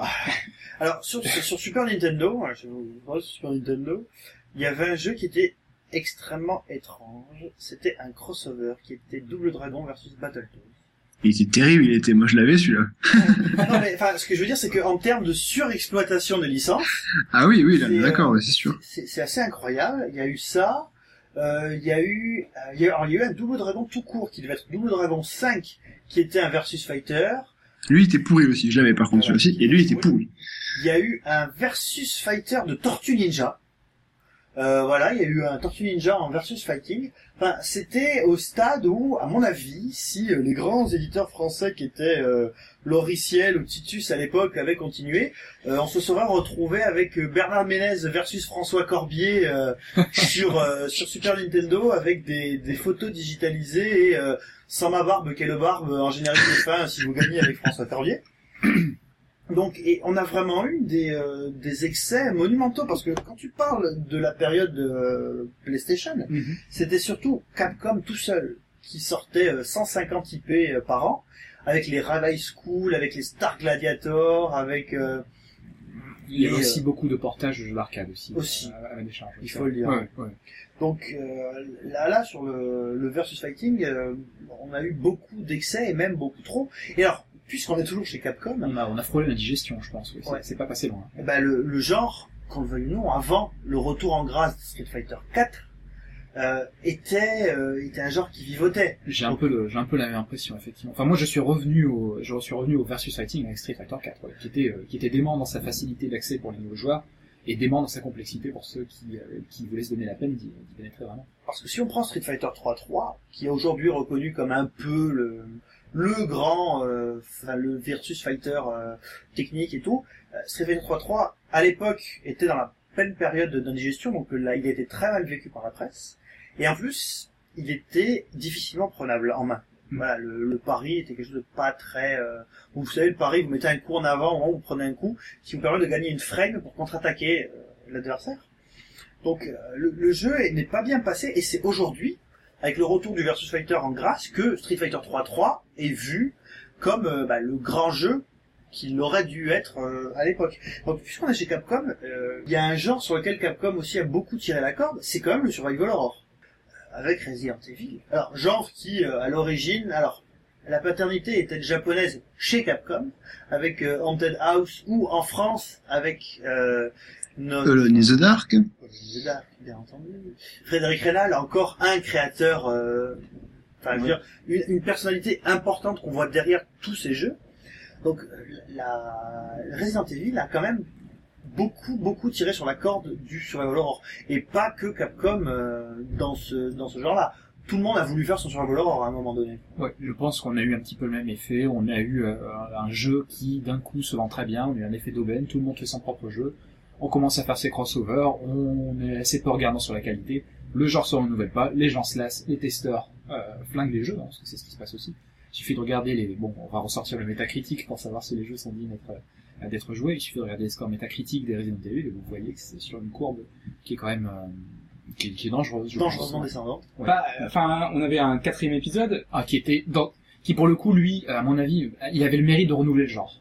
Et Voilà. à mon avis, et euh, le jeu était pour moi était excellent. C'était pas un Mais survival horror, mais il est absolument excellent. Mais voilà, dans un genre un petit peu différent Ah en oui, fait. ouais. C'était beaucoup plus action Ouais. et, euh, et donc voilà, on avait quelque chose qui, qui virait plus euh, euh, donc vers l'action et qui s'éloignait un petit peu de la base de la série avec euh, son gameplay bien particulier et euh, en fait toute l'ambiance qu'il pouvait y avoir dans un Resident Evil qui faisait qu'on pouvait avoir euh, vraiment des frissons. Enfin, Mm. bon, même si il y a ce passage avec le chien qui, qui, qui est là, qui est marquant, qui est un peu de la peur euh, Mécanique. euh, mécanique Primaire, exactement. ouais, Voilà, on n'a plus trop ce genre de, peur aujourd'hui dans les autres genres. euh. Dans, Resident Evil 4, moi j'avoue avoir été euh, où j'ai fait un, bon monumental, c'est un des plus hauts, enfin un des bons les plus importants que j'ai fait euh, dans les Resident Evil.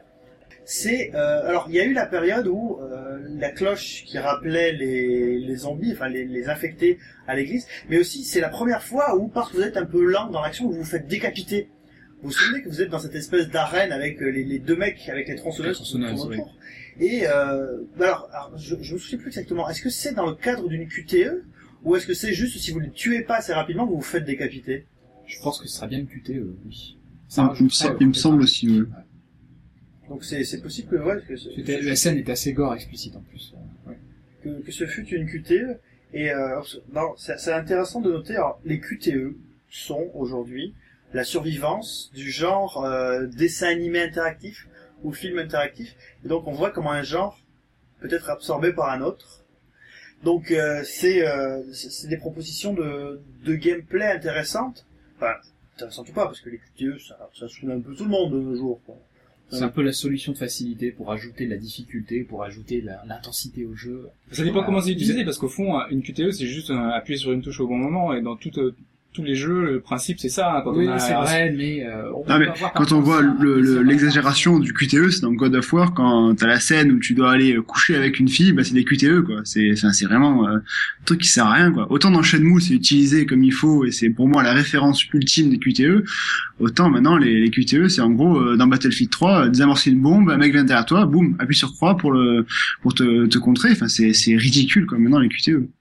C'est vrai que même Ça, ça bouffe un peu la narration, moi, je trouve. C'est un peu c'est dommage. vrai, ouais, c'est- c'est un peu. Il y, a, il y a- il y a euh, des scènes qui, qui ne sont pas censées être jouées, qui sont un petit peu contemplatives. Bon, ça aussi, c'est un tort, hein, qu'on- trouve dans pas mal de jeux. Mais il y a des scènes qui sont faites pour être regardées et pas pour être jouées. C'est aussi simple que ça. Je, je- je suis tout à fait d'accord. C'est vrai que des fois, limiter hein, l'interactivité, ça peut être intéressant. Ouais. Mais alors, euh, dans le genre, euh, alors, bon, sur Survival Horror, aujourd'hui, euh, donc il y a eu cette mutation fait autour de Resident Evil 4. Euh, Aujourd'hui, on revient à des choses qui essayent de faire un peu plus peur. Alors, des fois, qui sont plombées euh, par des problèmes de réalisation. On peut citer Amy. dont on pensait qu'il était le, le retour aux affaires un peu de, de Paul Cuisset, donc Paul Cuisset qui envoie Croisière pour un cadavre, et euh, le jeu préféré de beaucoup de gens, dont euh, Gémouron euh, sur le forum, Flashback. Big up. Big up Gémouron si tu nous écoutes. Paul Cuisset qui est revenu avec un Survival Horror qui est qui, qui utilise plusieurs euh, de enfin un peu de ICO parce qu'il y a deux personnages euh, qui utilisent un peu de, de Resident Evil parce que il garde sa partie vraiment très euh, son, son gameplay un peu rigide pour ajouter la peur. Mais en fait il est complètement plombé par des problèmes techniques. Qui euh, Et dans les bons exemples de, de ce genre, enfin dans ce genre de, de survival au genre, horror aujourd'hui, on a un euh, à qui, qui apporte aujourd'hui, euh, enfin énormément. On est quand on quand on y joue, on a cette vision, on sur PC, euh, on est vraiment pris dedans et on, on a une vraie une vraie vraie peur où il faut vraiment se cacher, il faut pas regarder euh, les monstres en face. Voilà, il y a, y, a, y a toute une gestion de, de la folie qu'il faut qu'il faut éviter. Euh, c'est typiquement vers ça qu'il faudrait aller. Aujourd'hui, on en a de moins en moins et voilà le Aujourd'hui, euh, si on en a de moins en moins, c'est aussi parce qu'on en a abusé. et, euh, On en a abusé, ouais. Et après, enfin, le, le genre doit se renouveler. Amnesia se renouvelle. On est sur quelque chose de- d'extrêmement simple. On n'est pas sur des graphismes absolument incroyables. On n'est pas sur des mécaniques de gameplay extrêmement compliquées. Et pourtant, qu'est-ce que ça fait peur? Alors, tu, fais bien de, préciser ça, Alphonse, parce qu'il y a un genre qui est, alors, euh, dont l'émergence forte commercialement est relativement récente, c'est le début des années 2000, et qui s'est pété la gueule aussi rapidement qu'il est apparu, ce sont les jeux musicaux dits réalistes. Et oui, effectivement, je, euh, je m'y étais penché un petit peu, parce que bah, toujours dans l'idée de la, capacité à renouveler euh, ou à pas renouveler un genre, euh, bah, m'est venu cet exemple que j'avais abordé avec vous précédemment, qui est l'irrésistible ascension, le gavage et le plantage bien violent euh, de la franchise Guitar Hero d'Activision Blizzard, en parallèle aussi celle de, de, de Rock Band, mais essentiellement Guitar Hero, et par extension bah, du genre du jeu vidéo musical euh, de salon, disons, s'il fallait le, le caractériser, c'est comme ça que je l'appellerais.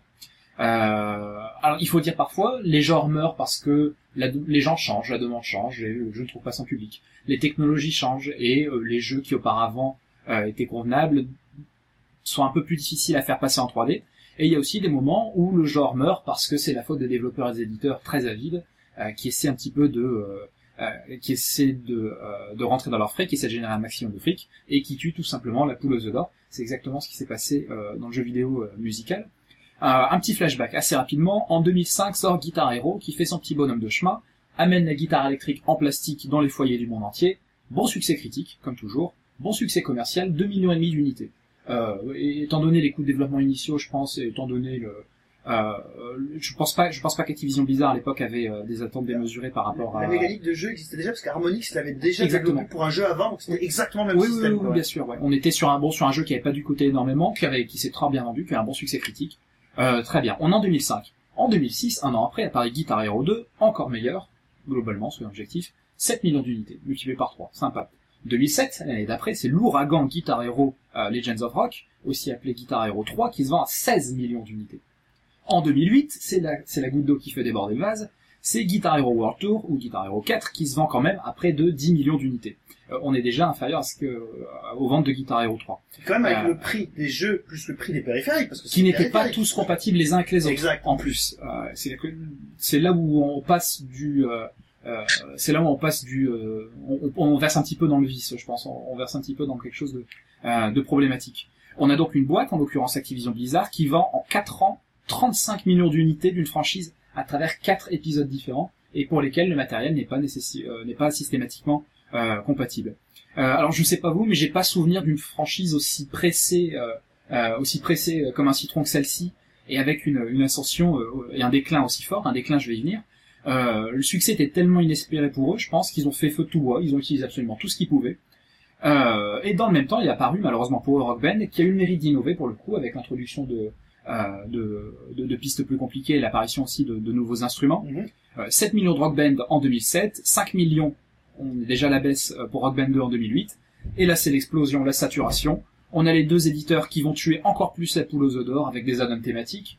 Euh, Guitar Hero Metallica, Guitar Hero Van Halen, euh, Rock Band Beatles, Rock Band ACDC, euh, tout ça on est sur les mêmes périodes, hein. on est en 4 à 5 ans. On a une- entre 10 à 15 jeux musicaux de salon vendus entre 160 et 70 euros euh, sur les sur les euh, En France, je pense que si on avait eu euh, Rock Band de Bernard Lavillier, ça aurait fonctionné. bah écoute, spécial dédicace, on a eu Lego Rock Band. On a eu Lego Rock Band, tout à fait. Ceux, ceux qui savent se reconnaîtront là-dedans. Alors la, la critique est pas bête, la critique flingue les jeux, les gens en ont marre d'être pris pour des pigeons, et les ventes se cassent la gueule. Guitar Hero 6 a pas dépassé les 2 millions d'unités, ce qui est moins que le premier jeu qui était vendu, en plus à l'époque sur un seul support sur la PS2. Mhm. Guitar Hero 6 est disponible sur tous les sur tous les supports. Euh, Rock Band idem, Guitar Hero euh, Rock Band idem, donc le- on a eu des scores de vente qui étaient euh, inférieurs aussi à 2 millions d'unités, très décevant. Guitar Hero était euh, formellement abandonné par Activision Blizzard, ils ont dit on arrête les frais, ça nous revient extrêmement cher d'acquérir les licences, on trouve plus notre public, Euh, peut-être qu'on y allait trop fort, mais on n'aura plus de, de Guitar Hero. Euh, Rock Band, pas de nouvelles, mais on n'a pas eu d'épisode majeur non plus de- depuis 2010, uniquement des petits add-ons euh, et des pistes euh, euh, en bonus. Donc voilà ce qui, à mon avis, c'est l'exemple le plus frappant du boom et de l'explosion en plein vol d'un genre de jeu. Pas de la faute de la technologie, pas de la faute des gens, mais euh, par l'avidité d'un d'un éditeur et son incapacité à renouveler un genre. Ouais. Alors là, là, là, donc du coup, je... deux choses qui me viennent à l'esprit.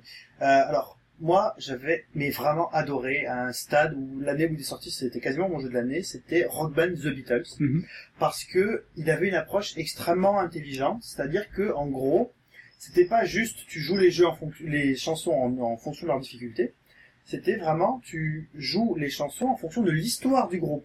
C'est-à-dire que pour avancer dans l'histoire du groupe, tu devais passer les chansons au fur et à mesure. En plus, tout ce qui est autour du jeu, la patte graphique était magnifique, les clips étaient excellents. Par exemple, vous avez le, clip de la double chanson euh, Sgt Pepper's Lonely Hearts Club Band et euh, With a Little Help for My Friends, qui est le, donc le clip dans le jeu est génial. Moi, de temps en temps, je ressors, bon, je joue aussi puisque j'adore la chanson. Alors, en plus, j'adore jouer euh, dans un mode euh, très personnel qui s'appelle le mode homme orchestre. C'est-à-dire que vous vous accrochez le micro, enfin vous essayez, vous coincez le micro devant la bouche, euh, en vous mettant dans votre t-shirt comme vous voulez, et vous jouez de la guitare en même temps. C'est vachement bien. C'est là qu'on voit que vous êtes un vrai. et euh, donc parce que c'est très c'est c'est vraiment très beau. Mais le, le mécanisme que tu mets à jour derrière, euh, Alphonse, on se retrouve un peu, on illustre un peu ce qui s'était passé à l'époque de E.T. Mhm. dont on a parlé On 15 avait déjà. C'est-à-dire que tu payes une licence, mais une fortune monumentale. Le jeu en lui-même te coûte rien. Et tu mises à fond sur le fait que parce que tu as tout le tout le, la CD Tech là, des Beatles ou euh, de Queen euh, ou de ou de Zaz ou de je sais pas trop qui enfin Zaz j'espère que personne ne l'a acheté hein, sinon c'est même pas la peine de venir en parler euh, vous enfin t'arrives un peu au bout quoi et donc euh, là tu as euh, un genre qui a décidé enfin qui s'est tué tout seul parce que il a voulu pas évoluer et voulu aller beaucoup trop vite Bien sûr. et à l'opposé, donc il y a des gens dont on n'a pas encore parlé et qui vont à- qu'on arrive maintenant, c'est ceux qui ont su euh, évoluer. Donc c'est-à-dire que le genre existait toujours le grand genre, mais il a pu, il est devenu suffisamment souple pour apporter des nouveautés. Alors la plateforme, c'est différent puisque c'est devenu un, un, un marché de niche. Là, par exemple, on peut parler du jeu d'aventure. Euh, le jeu d'aventure, c'est à l'origine de toute forme de jeu vidéo. Et euh, bah, c'est encore aujourd'hui quelque chose qui cartonne le jeu d'aventure. Il y a qu'à voir les ventes astronomiques de Skyrim. Parce que Skyrim, c'est un pari, d'une certaine manière. Je pense pas qu'il y ait beaucoup de RPG euh, open world, bac à sable, on va dire, qui se soient vendus autant. Alors que, euh, Les précédents, en tout cas, se vendaient déjà très bien. Mais pas autant. Là, là, c'est délirant. Je crois que c'est c'est 6 millions, c'est ça euh C'est même peut-être un peu plus. Même plus que ça, euh, c'est- C'est moins Guitar Hero 3. hein. C'est comme non mais voilà pour, pour revenir plus largement sur le jeu d'aventure. Donc voilà aujourd'hui le jeu d'aventure c'est euh, un peu le RPG aussi mais on y reviendra. Euh, donc l'aventure c'est la découverte d'un monde, la résolution d'énigmes pour avancer. À l'origine du jeu d'aventure on a quoi? On a le jeu d'aventure textuel. Alors pour les vieux de la vieille vous avez Zork sur alors moi c'était sur Apple II à l'époque ou sur Macintosh. Je ne saurais plus vous dire peu importe. Il n'y avait pas d'interface graphique donc c'était peut-être sur Apple II. Euh, en gros, Zork, vous avez du texte qui apparaît, qui vous dit, voilà, vous vous réveillez dans une pièce, euh, vous vous retrouvez dans tel endroit. Et là, vous avez un invite de commande. Et là, le but, c'est d'essayer de trouver les commandes reconnues par la machine, donc du texte euh, naturel euh, que vous allez taper, pour vous en sortir. Alors, euh, sur, euh, par exemple, euh, sur PC, j'ai souvenir qu'en fait on pouvait jouer en Java ou en HTML, je sais plus, à euh, l'adaptation en jeu d'aventure textuelle du guide du routard intergalactique, donc The Hitchhiker's The Guide to Galaxy, où en fait le c'était extrêmement cliché, donc c'était vous vous réveillez dans une pièce noire. un bruit au loin. Et vous avez l'invite de commande. Et donc la question c'était, alors, allumer lumière, je ne trouve pas de lumière. Tourner à gauche, tu tapes contre un mur. Donc voilà, vous tentiez tout ce qui était possible. Évidemment, si vous tapiez, euh, je sais pas, euh, enculer un mouton, il y a rien qui se passait, hein, euh, ou à la limite où ça déclenchait le sketch des guignols, mais je, je sais pas trop. Euh, donc le jeu d'aventure, à limite, au début, c'était ça. Donc euh, c'était ça, et c'était le un peu, alors là, c'était l'adaptation du papier. Le jeu dont vous êtes, enfin, le, du livre au papier, le, le livre dont vous êtes le héros, c'était voilà, vous arrivez dans une, sur une plaine, au loin se trouve un pont, à gauche se trouve un village, et vous aviez le choix entre cliquer sur voilà, euh, je prends le pont ou euh, je vais au village, comme ça. Et euh, alors, ça a marché. À un moment, euh, on peut citer, moi je cite de mémoire le, le Nécromancien. Alors à l'époque c'était sur PC, c'était un Commodore 8088 à 2 MHz sur disquette 5 pouces 1 quart souple. Ça ne nous rajeunit pas. Euh, donc il y a Zork, je vous disais, donc le, le Hitchhiker's Guide to Galaxy, et euh, les gens se sont rendus compte que ça restait quand même un genre qui, enfin qui, qui, qui, vivotait qui était difficile d'accès, parce que des fois c'était pas traduit, donc c'était en anglais, donc en France, évidemment c'était vachement difficile, et donc il fallait avoir de l'attrait. Et donc là, Roberta Williams, qui euh, œuvrait euh, chez Sierra à l'époque, donc, créé, qui, qui fait partie des, des fondateurs de Sierra, euh, décide de mettre une interface graphique dans ses King's Quest. En gros, c'était le même principe que Zork, mais comme vous aviez une représentation graphique, ça vous donnait déjà une idée des choses que vous pouviez taper. Et euh, finalement, ce genre-là, euh, qui a été donc, comme toujours, on dirait pas vers le, le hardcore, mais un peu vers l'épure en termes de gameplay, en termes de d'accessibilité, tout en ouvrant des possibilités, a donné lieu à un genre auquel ici, je pense, on s'est tous donné, qui est le point and click. Donc, euh, dans le point and click PC en particulier, euh, donc à la suite de Sierra, c'est engouffré LucasArts. Effectivement, c'est les deux plus grosses boîtes. Hein. Mhm. On avait Sierra euh, qui avait ses, euh, bah, donc ses King's Quest, comme tu disais, Space Quest, euh, Gabriel Knight, Phantasmagoria, donc tout un tas de, de point and click euh, extrêmement marquants. Euh, on avait à l'opposé euh, donc LucasArts qui s'est spécialisé là-dedans, euh, qui avait des, bah, voilà, aujourd'hui hein, tout le monde connaît hein, Monkey Island. euh, on a des titres comme the- Gilbert, si je vous écoute. on avait du Day of the Tentacle, euh, Manic Motion, euh, euh, Sam Max, Loom, voilà, on, avait des tonnes, on avait Grim Fandango. C'est des, des, des jeux, des point and click qui, euh, qui étaient marquants, qui étaient drôles, qui étaient, euh, étaient amusants, qui apportaient, qui avaient une tonne d'interactions euh, sympathiques, qui avaient des énigmes tout- totalement tordues. Et donc ces, ces jeux ont été vraiment très très populaires sur PC, qui ont vraiment c'est l'âge d'or du, du PC euh, avec euh, ces jeux d'aventure un petit peu euh, totalement loufoques, totalement barrés, avec plein d'idées géniales. je me souviens par exemple, je sais plus si c'est Day of the Tentacle, qui avait dans son manuel euh, au début euh, contre le piratage. euh, Oui. un- il fallait rentrer un code qui était dans le manuel seulement. Mm. Euh, et il fallait euh, faire donc rentrer des trucs spéciaux. Voilà, il y avait des tas d'idées, même euh, voilà jusque dans le dans le manuel, qui faisait qu'il y avait des trucs euh, totalement euh, totalement barrés. Euh, au-delà des énigmes, au- au-delà de l'histoire, au-delà de, de l'humour euh, des personnages, euh, et c'est des jeux qui ont, au fur et à mesure, euh, euh, bah donc un peu, euh, un peu évolué, hein, qui, qui ont été un peu limités par euh, l'apparition de la, de la 3D.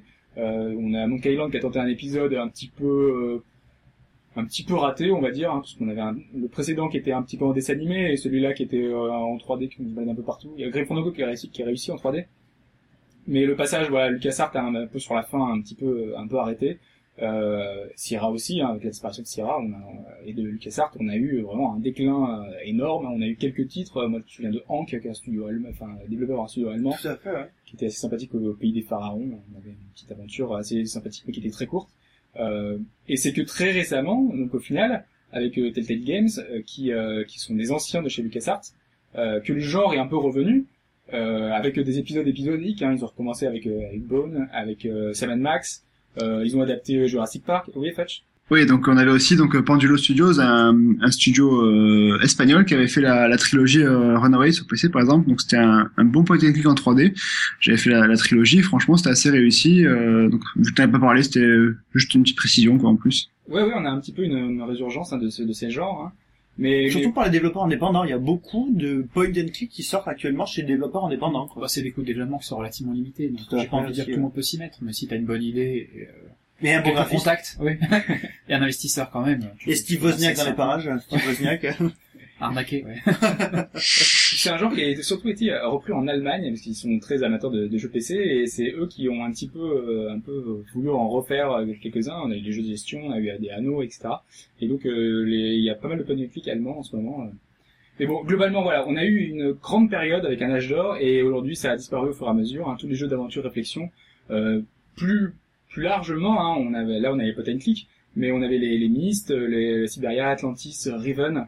Euh, donc on avait des, des jeux où on, s- on, on était émerveillés parce qu'on avait des, des images un petit peu extraordinaires. On était dans. Et il y a le fameux The, The Longest Journey, là, qui il y a eu un, un et deux, C'était un point and click. et qui qui a pas de suite, en fait.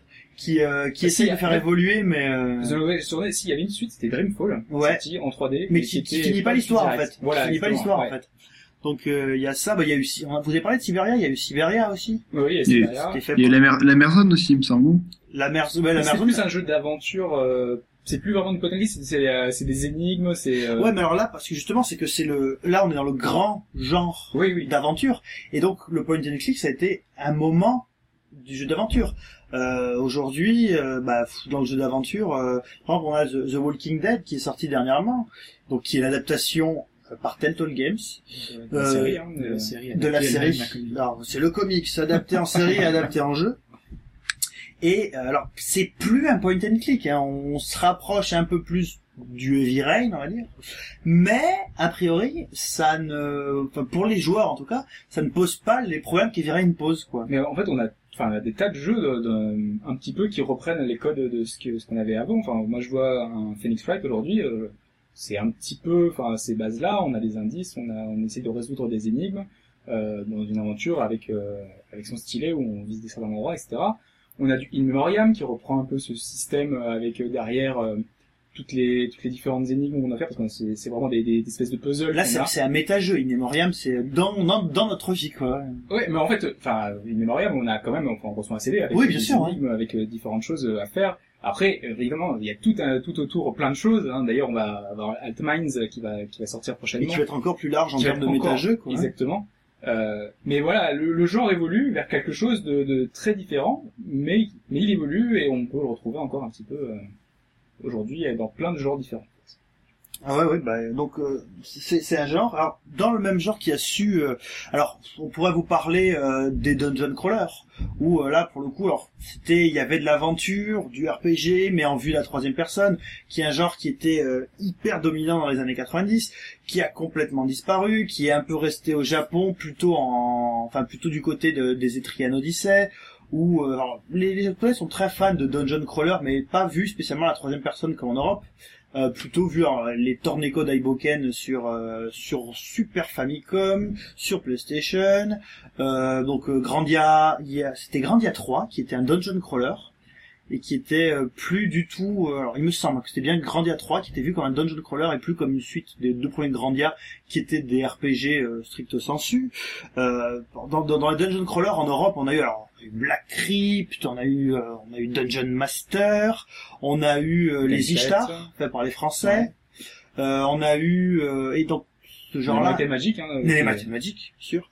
Et euh, ce genre-là a périclité en fait. En gros, c'était plus le genre vendeur parce que euh, c'était souvent de la 2D, on avançait euh, enfin case par case. Mais à l'époque, techniquement, c'était très très impressionnant. hein. Enfin, c'était un genre qui en mettait plein la vue et qui, euh, Et c'est un peu la 3D qui a mis euh, qui a trop Voilà, qui a mis 3D beaucoup de gens et donc celui-là. avait plus Et- besoin là. Et bizarrement, le genre a disparu pas du fait du désamour des joueurs, mais plutôt du fait des limites économiques. Bon, ça coûtait pas grand chose à faire, mais ça rapportait plus rien non plus.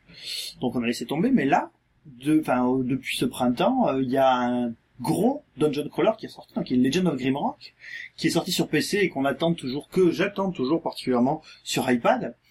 Euh, Je sais pas, il n'est pas sorti encore sur iPad. il est pas sorti encore. Parce que à chaque fois j'y vais, c'est euh, to be released, to be released. Donc voilà, il est pas encore sorti. Ou alors il est sorti et personne ne m'a rien dit. Pourtant je suis inscrit à la newsletter. Alors Dun- Dungeon of Grimrock, Legend of Grimrock, a été euh, plébiscité par la critique. Parce que euh, finalement, ce gameplay euh, case par case avec ses petites énigmes, c'est ces, ces coups tordus de coincer un ennemi sous une porte pour euh, pouvoir lui, lui péter la gueule, même s'il est beaucoup plus fort que nous, euh, c'est quelque chose qui manquait. C'est quelque chose que les gens sont très contents de redécouvrir. Alors, est-ce que pour autant le genre va repartir? Ça, on peut pas le dire. On n'en sait rien. Et puis, les joueurs, les joueurs ont adoré. Oui, puisque ouais, c'est c'est plus qu'un succès euh, enfin critique. Hein. Derrière, euh, je crois que le jeu a été rentabilisé assez rapidement. Ouais. Euh, ils sont ils ont été très contents des ventes, donc euh, on peut envisager d'en voir d'autres. Euh, mais dans le, enfin au Japon, enfin des des crawlers comme tu disais, il y en a plein. Il y a le hein. 4 qui est sorti là euh, en juillet euh, a très bien marché. Sur 3DS. Voilà sur 3DS. Euh, Il y a d'autres après d'autres titres. Enfin, on a des roguelikes euh, au Japon qui sont très très euh, vendeurs un peu. C'est un peu le même esprit. Alors, c'est c'est très intéressant. Alors, les rogues, pour revenir rapidement hein, pour ceux qui, qui se posent la question, en fait, le rogue, c'est un dungeon crawler euh, dont la représentation est faite uniquement avec des caractères ASCII. C'est sorti en 1980 sur Unix. Alors, autant vous dire qu'à l'époque, les jeux sur Unix, ils se comptaient vraiment sur les doigts de la main d'un poulpe, et encore, à la limite, un poulpe euh, qui serait né du côté de Tchernobyl. Donc, euh, c'est un jeu, en fait, où, en gros, euh, vous passez votre temps à découvrir de nouvelles salles, à tuer des nouveaux ennemis et à looter des nouveaux objets. Voilà. Et ce mécanisme, qui était un genre en soi, a- est rentré dans pas mal de jeux. On n'aurait jamais eu euh, les Diablos sans, euh, sans Rogue. Euh, Spelunky, dont on parlait euh, au début euh, des podcasts, euh, joue à fond le mécanisme du Rogue, c'est-à-dire que le jeu est procédural, c'est ça la spécialité de, de Rogue. C'est une aventure dans le sens où vous redécouvrez toujours un nouveau monde. Donc dans Spelunky, euh, en plus, vous lootez, vous allez trouver de plus en plus de nouvelles choses, de plus en plus faciles. Voilà, le, le, le concept du roguelike est, est un peu partout. Alors, même, alors, je- ça, c'est peut-être un peu un grand écart intellectuel, voire que je vais peut-être me péter une- un ischio-jambier en le faisant, mais euh, dans le jeu préféré de, de Alphonse dernièrement, euh, Kid, Kid Icarus Uprising sur 3DS, Tout à fait. euh, il y a il y a du roguelike puisque le loot est relativement aléatoire. Oui. Voilà. Ouais, ouais, ouais, c'est un petit peu injuste, même, parfois. D'ailleurs, oui. Donc, euh, C'est ce qui fait qu'on revient vers le jeu aussi. tout à fait. Alors, Il est mauvais avec nous, mais on l'aime quand même. Et les musiques, moi c'est les musiques qui me font. Oui, les musiques. Dieu, les La musiques. difficulté. Kid Icarus. Oh là Là, là. c'est assez fabuleux graphiquement. euh, Ouais. Il y a des décors qui sont assez, assez fantastiques. qui a un niveau avec un- une musique avec guitare espagnole qui est extraordinaire. C'est le niveau où vous rencontrez l'espèce de barbare belliqueux là, euh, dont j'ai oublié le nom, euh, qui voilà magnifique, extraordinaire, vraiment voilà. Donc euh, le, le- là c'était un genre qui a été absorbé par d'autres genres quoi. Et donc dans les genres qui ont su évoluer euh, souplement, il y a eu aussi le beat'em all, beat'em up, comme vous voulez. Euh, puisque euh, alors en gros donc c'est euh, j'avance dans les rues malfamées et je pète la gueule à des punks hein Street of Rage, Double Dragon euh. donc à l'origine c'était euh, Neketsu Koa Kunyoken dont on parlait il y a 15 jours le jeu de Kishimoto euh, et qui a, qui a aussi été euh, hyper hyper hyper développé à tel point qu'il y a eu un beat'em up all le baron tu me corrigeras toujours euh, Simpson qui est sorti en 1991 en arcade, qui est sorti il y a pas longtemps sur le XBLA, où- dans lequel on pouvait jouer à 4, qui était absolument mais génial. Alors, graphiquement, quand vous jouiez à ce jeu, vous aviez l'impression de regarder un épisode des Simpsons, et en plus vous pouviez jouer à 4. Et c'est un des, une grande force de ces, de ces beat'em all ou beat'em up, c'est qu'on on pouvait y jouer à plusieurs, euh, donc sur le même écran, et, et donc euh, tout de suite on avait euh, une autre, euh, enfin moi ça me prenait un plaisir immense euh, à bastonner euh, tous les tous les ennemis qui arrivaient euh, à la chaîne, euh, et euh, avec son défilement horizontal, avec euh, cet environnement un petit peu particulier de, de bataille de rue, euh, c'était vraiment euh, souvent très très très sympathique euh, d'y jouer à plusieurs. On en a eu, on en a eu des tas, on, on peut citer euh, Turtle in Time sur Super Nintendo, Super Famicom, Super SNES. Alors à l'époque, Konami faisait la même licence, mais faisait deux jeux différents. Donc il y avait euh, donc Turtle in Time sur euh, Super Famicom et sur Mega Drive il y avait The Hyperstone Heist qui était aussi un, un beat'em all up euh, qui était euh, très très très intéressant aussi. Euh, bon, on peut on peut en citer des tonnes. Hein. Je fais les Street of Rage sur Mega Drive, euh, Golden Axe, euh, des Golden Axe, Avant ça, on peut aussi parler de, de Gauntlet, non aussi de quand même. Gauntlet. Gauntlet qui est alors Gauntlet, on est entre le roguelike et le beat'em all, donc ça fait une super euh, une super transition par rapport à ce qu'on disait, et on est tout à fait là-dedans. C'est un peu un dungeon crawler aussi, sauf que les niveaux sont pas procéduraux. Les ennemis sont procéduraux par contre. Donc euh, il y a ça et alors, le genre a évolué. euh, Bah, en fait, euh, avec l'arrivée de la 3D, on a quand même eu un, voilà, un problème euh, un peu qui s'est posé le même que la plateforme. Euh, bah, euh, quand on transpose un gameplay 2D à la 3D, bah, le, le résultat est pas toujours très bon. Moi, je me souviens, un Fighting Force, typiquement, c'est le le jeu qu'il fallait, ce qu'il fallait pas faire au final, puisque on avait une, une caméra qui était pas terrible, le personnage était très lourd. Euh, c'était pas très intéressant parce que du fait des limitations techniques, les personnages qui arrivaient en face étaient très peu nombreux. Donc du coup, bah, bah voilà, quand on, on se met à taper un, enfin une ou deux personnes qui arrivent en même temps devant nous, alors que dans un, dans un Street of Rage, on a des fois 4, 5, voilà, on a, on a une espèce de, de frénésie, de, de fait qu'on a des combos, on a plein de choses. Là, euh, ça devient tout de suite moins, moins passionnant, un peu mou. Euh, donc voilà, le, le genre, en- au passage à la 3D, a énormément perdu. Euh, Et tu, tu, tu citais euh, Fighting Force comme problème. Est-ce que, est-ce que vous vous souvenez de The Bouncer sur PS2 Le premier jeu Square Enix sur PS2, quoi. C'est vrai, c'est vrai, C'était Bouse intersidérale. alors que sur le papier, ils avaient dit que c'était très, c'était magnifique et tout, ils promettaient plein de choses. Et vaut pas Fantavision quand même. hein. Ah non, c'est sûr que eh ben, la PS2 est une des consoles les plus vendues avec un line-up mais Absolument. catastrophique quoi. Et dire qu'on se plaint des line-up actuels, qu'on s'est plaint de celui de la 3DS, on s'est, on va se plaindre de celui de la Wii U, on s'est plaint du line-up de la Vita, alors que celui de la PS2 était mais catastrophique, c'était improbable d'être aussi nul quoi. Oui, mais c'est Ouais. son microprocesseur servait à envoyer des satellites dans l'espace. donc, Oui, regardez. c'est vrai. Ouais, surtout un, un, un gros truc marketing, c'est de parler de Gran Turismo 4 et le sortir 8 ans après. Enfin, 8 ans après, j'exagère, mais c'est comme ça, c'est leur, euh, un peu comme ils font en ce moment avec The Last Guardian, par exemple. Oh, monsieur Last Guardian, s'il sort un jour, On espère, hein. s'il sort un jour, on fait un podcast uniquement dédié, Paris tenu. qui durera aussi longtemps que le développement de la, The Last Guardian et Shenmue 3, enfin un package. Allez, c'est pas, on, on le note, pari le notez. Si Shenmue 3 et The Guardian sort, on fait un podcast sur les deux, quoi. Donc, euh, Bah, pour revenir au, au au beat'em all, beat'em all, ouais. Ouais, euh, en fait, euh, on a, enfin, c'est typiquement un genre qui a su justement évoluer, comme, comme on le disait, un genre qui a, en fait, qui, qui a appris euh, de tous les autres genres et qui a un petit peu muté en un genre un peu plus action, euh, avec, euh, bah, les, typiquement les, jeux les plus connus aujourd'hui hein, de, ce genre, c'est du Devil May Cry, du euh, Nimusha, euh, Dynasty Warriors, qui, a- qui a eu un énorme succès, euh, qui a même toujours un énorme succès au Japon. Euh, bah, on a du Ninja Gaiden, du God of War, voilà, on a des tas de, de jeux, mais en fait, euh, même Bayonetta hein, récemment. On fait quand même, on, peut- Voilà. on peut pas parler des beat'em all sans parler de Bayonetta, quoi. C'est Voilà. un peu la référence, quoi. Et euh, typiquement, ces jeux-là, euh, qu'est- qu'est-ce qu'ils ont de différent par rapport à, à autrefois? C'est que l'action euh, et, et la caméra et tout est beaucoup plus dynamique. Et voilà, on a une vraie fluidité dans les dans les mouvements. On a euh, euh, la, la, la différence par rapport à, à avant, c'est que les, chaque ennemi est différent. Il va falloir apprendre euh, comment est-ce qu'il faut les battre. Voilà, on a plein de petites choses qui font que le genre a, a, a migré vers quelque chose de beaucoup plus bourrin, beaucoup plus euh, technique, parce que c'est des genres très difficiles. Bayonetta est extrêmement technique. Voilà, Dans les difficultés élevées, ça se joue comme un Virtua Fighter. Voilà, exactement. Donc euh, du coup, euh, le- il va falloir apprendre énormément, et euh, ce qui n'est pas forcément le cas justement des, des beat'em all de l'époque, qui étaient pour le coup euh, assez linéaires, et on refaisait un peu toujours les mêmes enchaînements, donc euh, c'était beaucoup plus limité.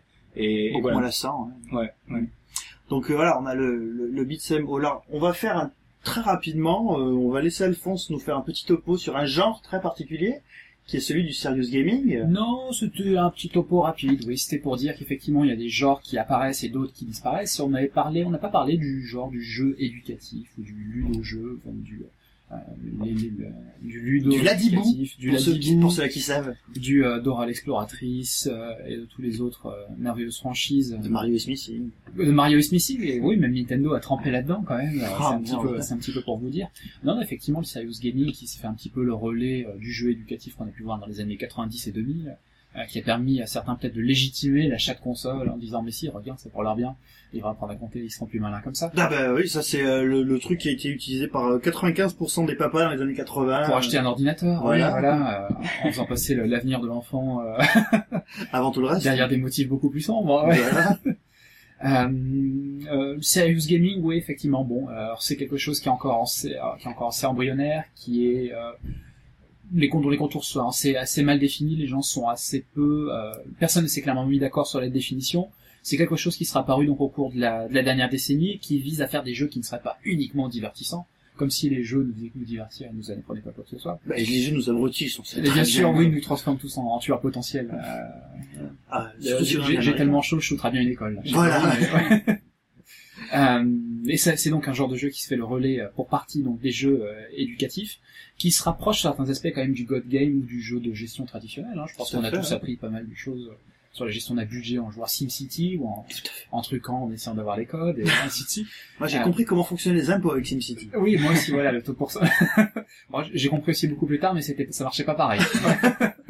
Que tu peux pas modifier le taux chez toi, quoi. Exactement. Mince. Donc oui, le, le serious gaming, qui est un, qui est un genre de jeu qui, est- qui est assez, abri- assez- assez embryonnaire, qui est pas mass market, hein, c'est quelque chose. euh, Bon, je sais pas si autour de la table vous avez déjà vu à faire ce genre de choses. En gros, c'est des Très logiciels, euh, c'est des logiciels assez spécifiques conçus pour les besoins de certains secteurs d'activité ou de certaines entreprises, et pour former, pour former certaines personnes à certains postes, pour former des commerciaux, pour former des comptables, pour former des gens au service client. On va les mettre dans une espèce de situation euh, assez proche du réel. Donc on est sur des logiciels qui sont, euh, je suis pas sûr, je suis pas sûr qu'on puisse vraiment parler de gaming. Pour moi, c'est, euh, on, Bah, ça on dépend, quelque chose. parce que dans euh, les années 90, euh, on avait eu un petit peu, enfin Adibou a un petit, un petit peu ouvert la voie hein, avec euh, Ouais. avec un, un jeu, enfin des jeux destinés aux enfants, donc euh, en quelque sorte, on, on disait que les jeux allaient app- pouvoir apprendre, on- les les nouveaux professeurs, les nouveaux instituteurs, ça allait être notre ordinateur. Euh, moi, je me rappelle à la télé, on avait des reportages nous disant que à l'avenir, les gens apprendront nouveau ordinateur oui, chez on- eux. on n'aura euh, plus besoin de, de professeurs. Exactement. Ouais, ouais. Et donc on avait un aspect enfin extrêmement ludique et ça avait commencé à marcher. Et on a Sega qui a sorti une console dédiée à ça. On a eu la Sega Pico. Exact. La Exact. Pico. Ah oui. Voilà, qui est une fabuleuse console euh, qui avait en fait des, donc des cartouches euh, avec des mini-jeux. Il n'y en a pas eu beaucoup, c'était pas d'ailleurs pas très pas terrible, mais euh, avec des mini-jeux avec les grosses licences, avec euh, du, du Sonic, du Winnie l'ourson, euh, et qui permettaient de jouer en s'amusant. Euh, maintenant, aujourd'hui, c'est vrai que euh, on a déjà c'est beaucoup un peu dilué dans, dans la masse. C'est des trucs beaucoup plus précis, beaucoup plus spécifiques. Voilà, tu le disais, voilà, c'est dans les entreprises, c'est euh, pour euh, pour les enfants de très bas âge. Euh, c'est c'est vraiment quelque chose de C'est c'est- c'est Alors- assez basique. Après, historiquement, c'est intéressant parce qu'il y a des, des, des, des acteurs du monde du jouet et de l'éducation qui ont fait qui ont tenté des percées. Euh, Dans le jeu vidéo, on peut penser à Mattel, euh, effectivement, dans les années 80. Ah oui, là, par exemple. Euh, c'était vrai aussi de NB, c'était vrai aussi de, de, de Hasbro, l'autre géant du jouet. Euh, les- Takara, donc c'est Namco Bandai, actuellement. Exactement. On, on a eu quand même pas mal de, de, de monde, euh, pas mal de gens du monde du jouet, du monde ludo- ludo-éducatif qui ont tenté des incursions dans le jeu vidéo, avec des succès quand même assez, euh, assez divers. hein.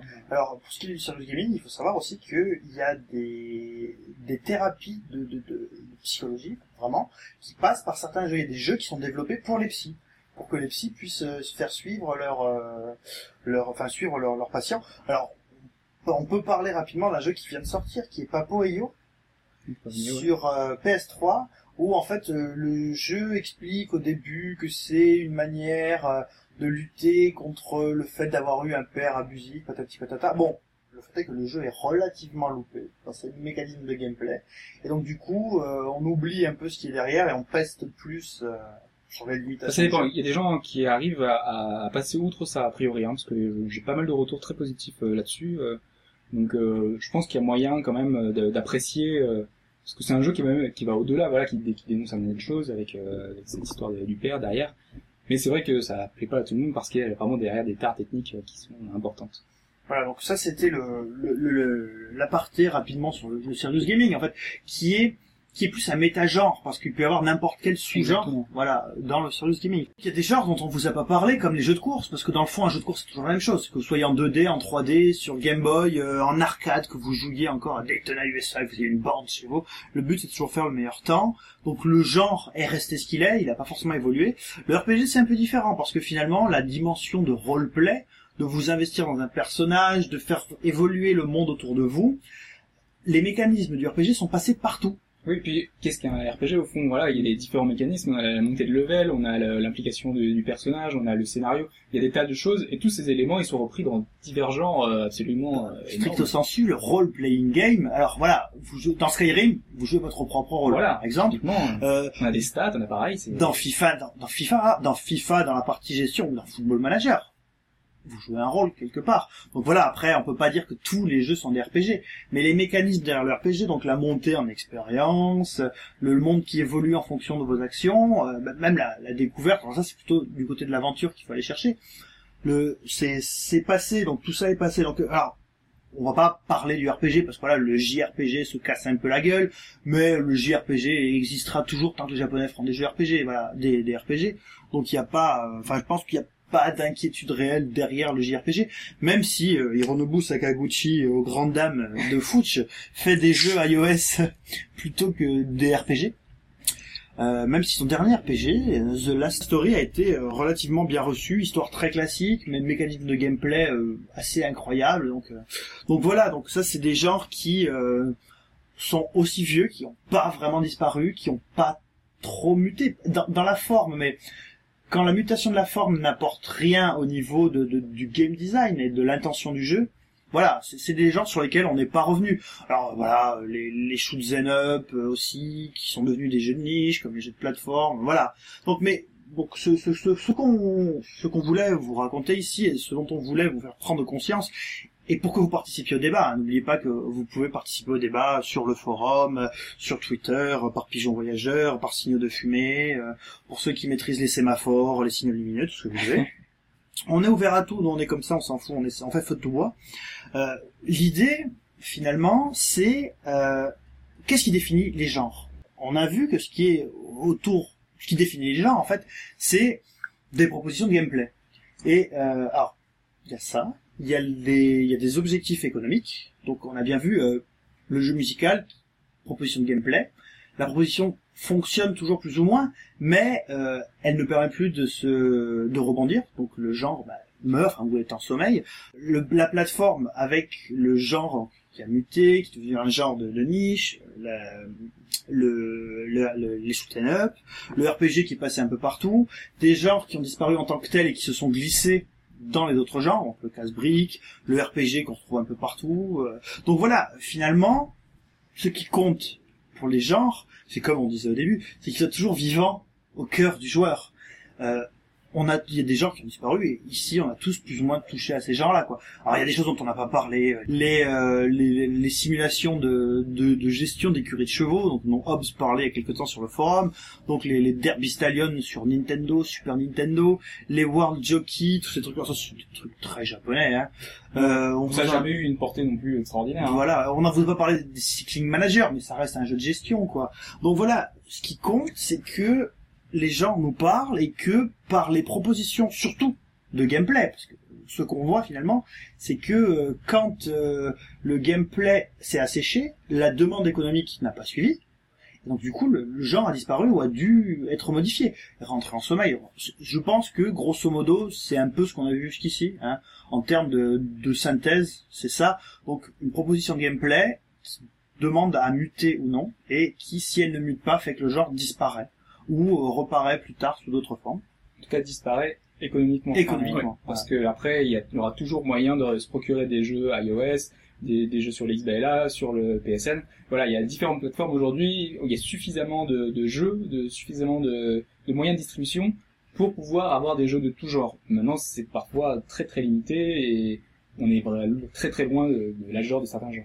Donc, pour conclure, messieurs, je vais vous poser la question suivante. Quels sont vos genres favoris? Hobbs, à toi. C'est ton anniversaire. c'est pour C'est toi. toi le premier. Ah, c'est sympathique. Euh, mes genres favoris, non. euh, par rapport au, au genre justement qu'on a, dont on a parlé aujourd'hui, moi, euh, voilà, le, le genre qui me tient le plus à cœur, c'est les- le jeu stratégie, tout simplement, le jeu stratégie temps réel. Euh, mon jeu favori, c'est Total Annihilation. Et quand je vois qu'aujourd'hui, je n'ai pas moyen d'avoir un équivalent, euh, j'ai bien eu Supreme Commander, mais voilà, il, il est seul, il est, il est vraiment, il est perdu dans un océan de vide. Et, euh, et moi, je, je suis tout triste de voir qu'aujourd'hui, on n'a plus le- la variété, on n'est plus autant de jeux euh, intelligents, autant de jeux euh, profonds euh, au niveau stratégie que qu'autrefois. Euh, là, typiquement, je, je, je, je dis ça, il y a Planetary Annihilation qui va sortir, qui est un projet Kickstarter. Mais voilà, il faut attendre des, des projets euh, totalement indépendants En dehors Euh, des circuits économiques habituels, quoi. Exactement. Et dont la portée, on verra s'il aura une grande envergure, si ça sera, un gros projet ou pas. Euh, mais voilà, moi j'aimerais un Age of Empire euh, 4, euh, ce qui risque de Déjà pas avoir. euh, Tu risques voilà, d'attendre un petit moment. Ouais. Voilà, euh, moi j'aimerais peut-être quelque chose de nouveau, un, un autre, euh, un autre jeu de stratégie temps réel, mais dans, dans, quelque, dans un autre univers, dans un euh, qui pourrait proposer des idées nouvelles. Et malheureusement, on n'en trouve plus. Euh, et Company of Heroes, c'est un, un jeu de stratégie temps réel, non? Ou c'est au tour par tour, je sais plus. Euh, tu me poses une colle là pour le coup. euh, Donc, euh, euh, JS, sur le forum, on sait que les Company of Heroes c'est ton truc, donc on a besoin de réponses sur les Company of Heroes, on t'attend. même Glenn, hein, qui. Ou Glenn, oui. Euh, mais euh, oui, donc euh, typiquement, enfin moi l'autre genre de jeu que, que j'apprécie, ce sont les point and click. Et, et voilà, aujourd'hui on a une on a une offre un petit peu avec les, les Telltale Games, enfin, mais c'est quand même très différent les, ou les Runaway, comme on en a parlé tout à l'heure. Euh, moi j'aimerais euh, le, des, des, le nouveau, enfin, des nouveaux jeux de Tim Schafer ou de Ron Gilbert, euh, vraiment euh, avoir de- des, des, des, des projets ambitieux par des, des gens euh, de ce type-là, euh, avec un, univers euh, vraiment très riche, etc. Euh, Aujourd'hui, ce qu'ils nous ont proposé, il y a des, jeux très bien. On a le jeu qui est sorti euh, euh, avec les poupées russes là. Euh, oui, Stacked. Voilà, euh, Stacked, en français, on dirait. voilà. Donc typiquement, ce genre de jeux sont intéressants. Euh, moi, j'aimerais retrouver le- le- l'esprit euh, des point and click de l'époque. Euh, après, c'est peut-être essentiellement de la nostalgie. Peut-être que j'apprécierais plus autant. Euh, mais c'est vrai que moi, un The Longest Journey, euh, un nouveau The Longest Journey, ce serait euh, terrible. C'est vraiment ce que je demande. Et c'est voilà euh, le genre de, de, de choses que je demande et que je n'ai pas aujourd'hui, euh, faute de public, faute de financement. Alors, foot, pour toi, ce serait quoi? Alors moi, je suis pas de base un joueur très PC, mais je vais rejoindre Hobbs sur les deux points qu'il a cités. C'est vrai que moi, retrouver un RTS genre Rise of Nation ou un Age of Empire euh, et pouvoir rejouer comme avant et ouais faire euh, ben, jouer sur Internet, etc. euh, ça, ça manque vraiment, je trouve, et c'est un peu dommage quand je vois ce qu'ils ont fait de la licence euh, Age of Empire. Je trouve ça assez triste. Donc euh, dans ce style de jeu-là, ce serait vraiment ça qui manque dans le paysage actuel euh, jeu vidéo. Et les point and click, moi. Euh, autant Runaway j'ai bien aimé, les Telltale Games j'aime pas trop. C'est pas trop un point and click pour moi, c'est un peu trop. Enfin je sais pas, j'accroche pas du tout. Et revenir à quelque chose de plus de plus figé peut-être, peut-être plus ancien. Alors là aussi comme Hobbes, peut-être c'est que de la nostalgie et que peut-être que je me ferai chier au bout de deux minutes.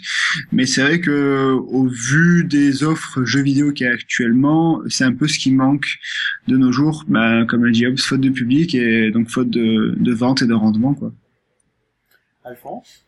Hum, difficile, à mon avis. Euh, ce que j'aime bien d'une manière générale dans le jeu vidéo, c'est le mode versus, on va dire, d'une manière générale. Alors ça, c'est le problème, c'est que ça s'applique à pas mal de genres. Ça marche pour le jeu de combat, ça marche pour le jeu de foot, ça marche pour le RTS, etc. Euh, maintenant, puisqu'il faut donner une réponse à la question qui a été posée, je garderai aussi le RTS et je pense vraiment qu'il y a la place pour un énorme RTS. Euh, qui arrivera à mettre tout le monde d'accord et qui, rentrera- euh, qui rencontrera un gros succès commercial. Surtout Un quand on voit Starcraft 2. hein. Quand on voit StarCraft 2, quand on voit Diablo, quand on voit il y a le- le- un bon gros jeu sur PC qui marche, Skyrim, c'est possible. Mm. Il a- il à mon avis, il suffit juste de s'en- de- d'aller dans ce créneau. Euh, donc le RTS pour euh, l'aspect émulation, pour l'aspect en ligne, pour l'aspect infini, pour l'aspect chaque partie est nouvelle, et ainsi de suite. Euh, et avec si possible un petit côté gestion, j'aime beaucoup Civilisation, tout le monde le sait. Bah oui. euh, qui est le, le jeu infini, puisque chaque partie est originale, vous n'aurez jamais la même carte avec les mêmes gens autour de vous, il ne se passera jamais deux fois la même chose.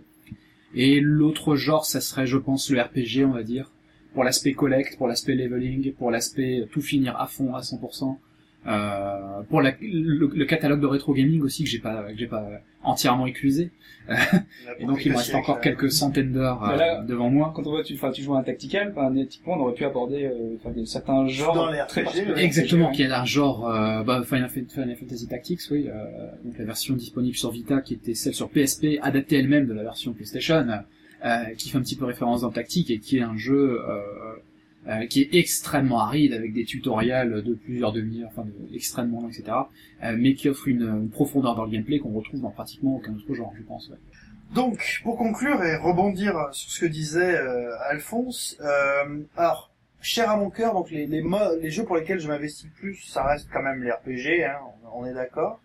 Mais, moi, je garde fondamentalement beaucoup de, beaucoup de tendresse pour les casse-briques. Je suis vraiment capable de passer des heures et des heures et des heures et des heures et des heures sur un casse-brique. Nervous Breakdown, mais je l'ai, mais fait dans tous les sens sur DS parce que c'était vraiment le dernier jeu à proposer des nouveautés en termes de gameplay euh, en tant que casse-brique. Euh, j'ai un casse-brique euh, tout à fait, enfin, je sais pas, bidon sur euh, sur iOS qui s'appelle Space Buster que je refais en permanence parce que il a un nombre de niveaux infini. Voilà, ça passe le temps. Euh, voilà, je sais pas, ça me rappelle surtout mon enfance et surtout ouais, mes premiers émois face aux bornes d'arcade.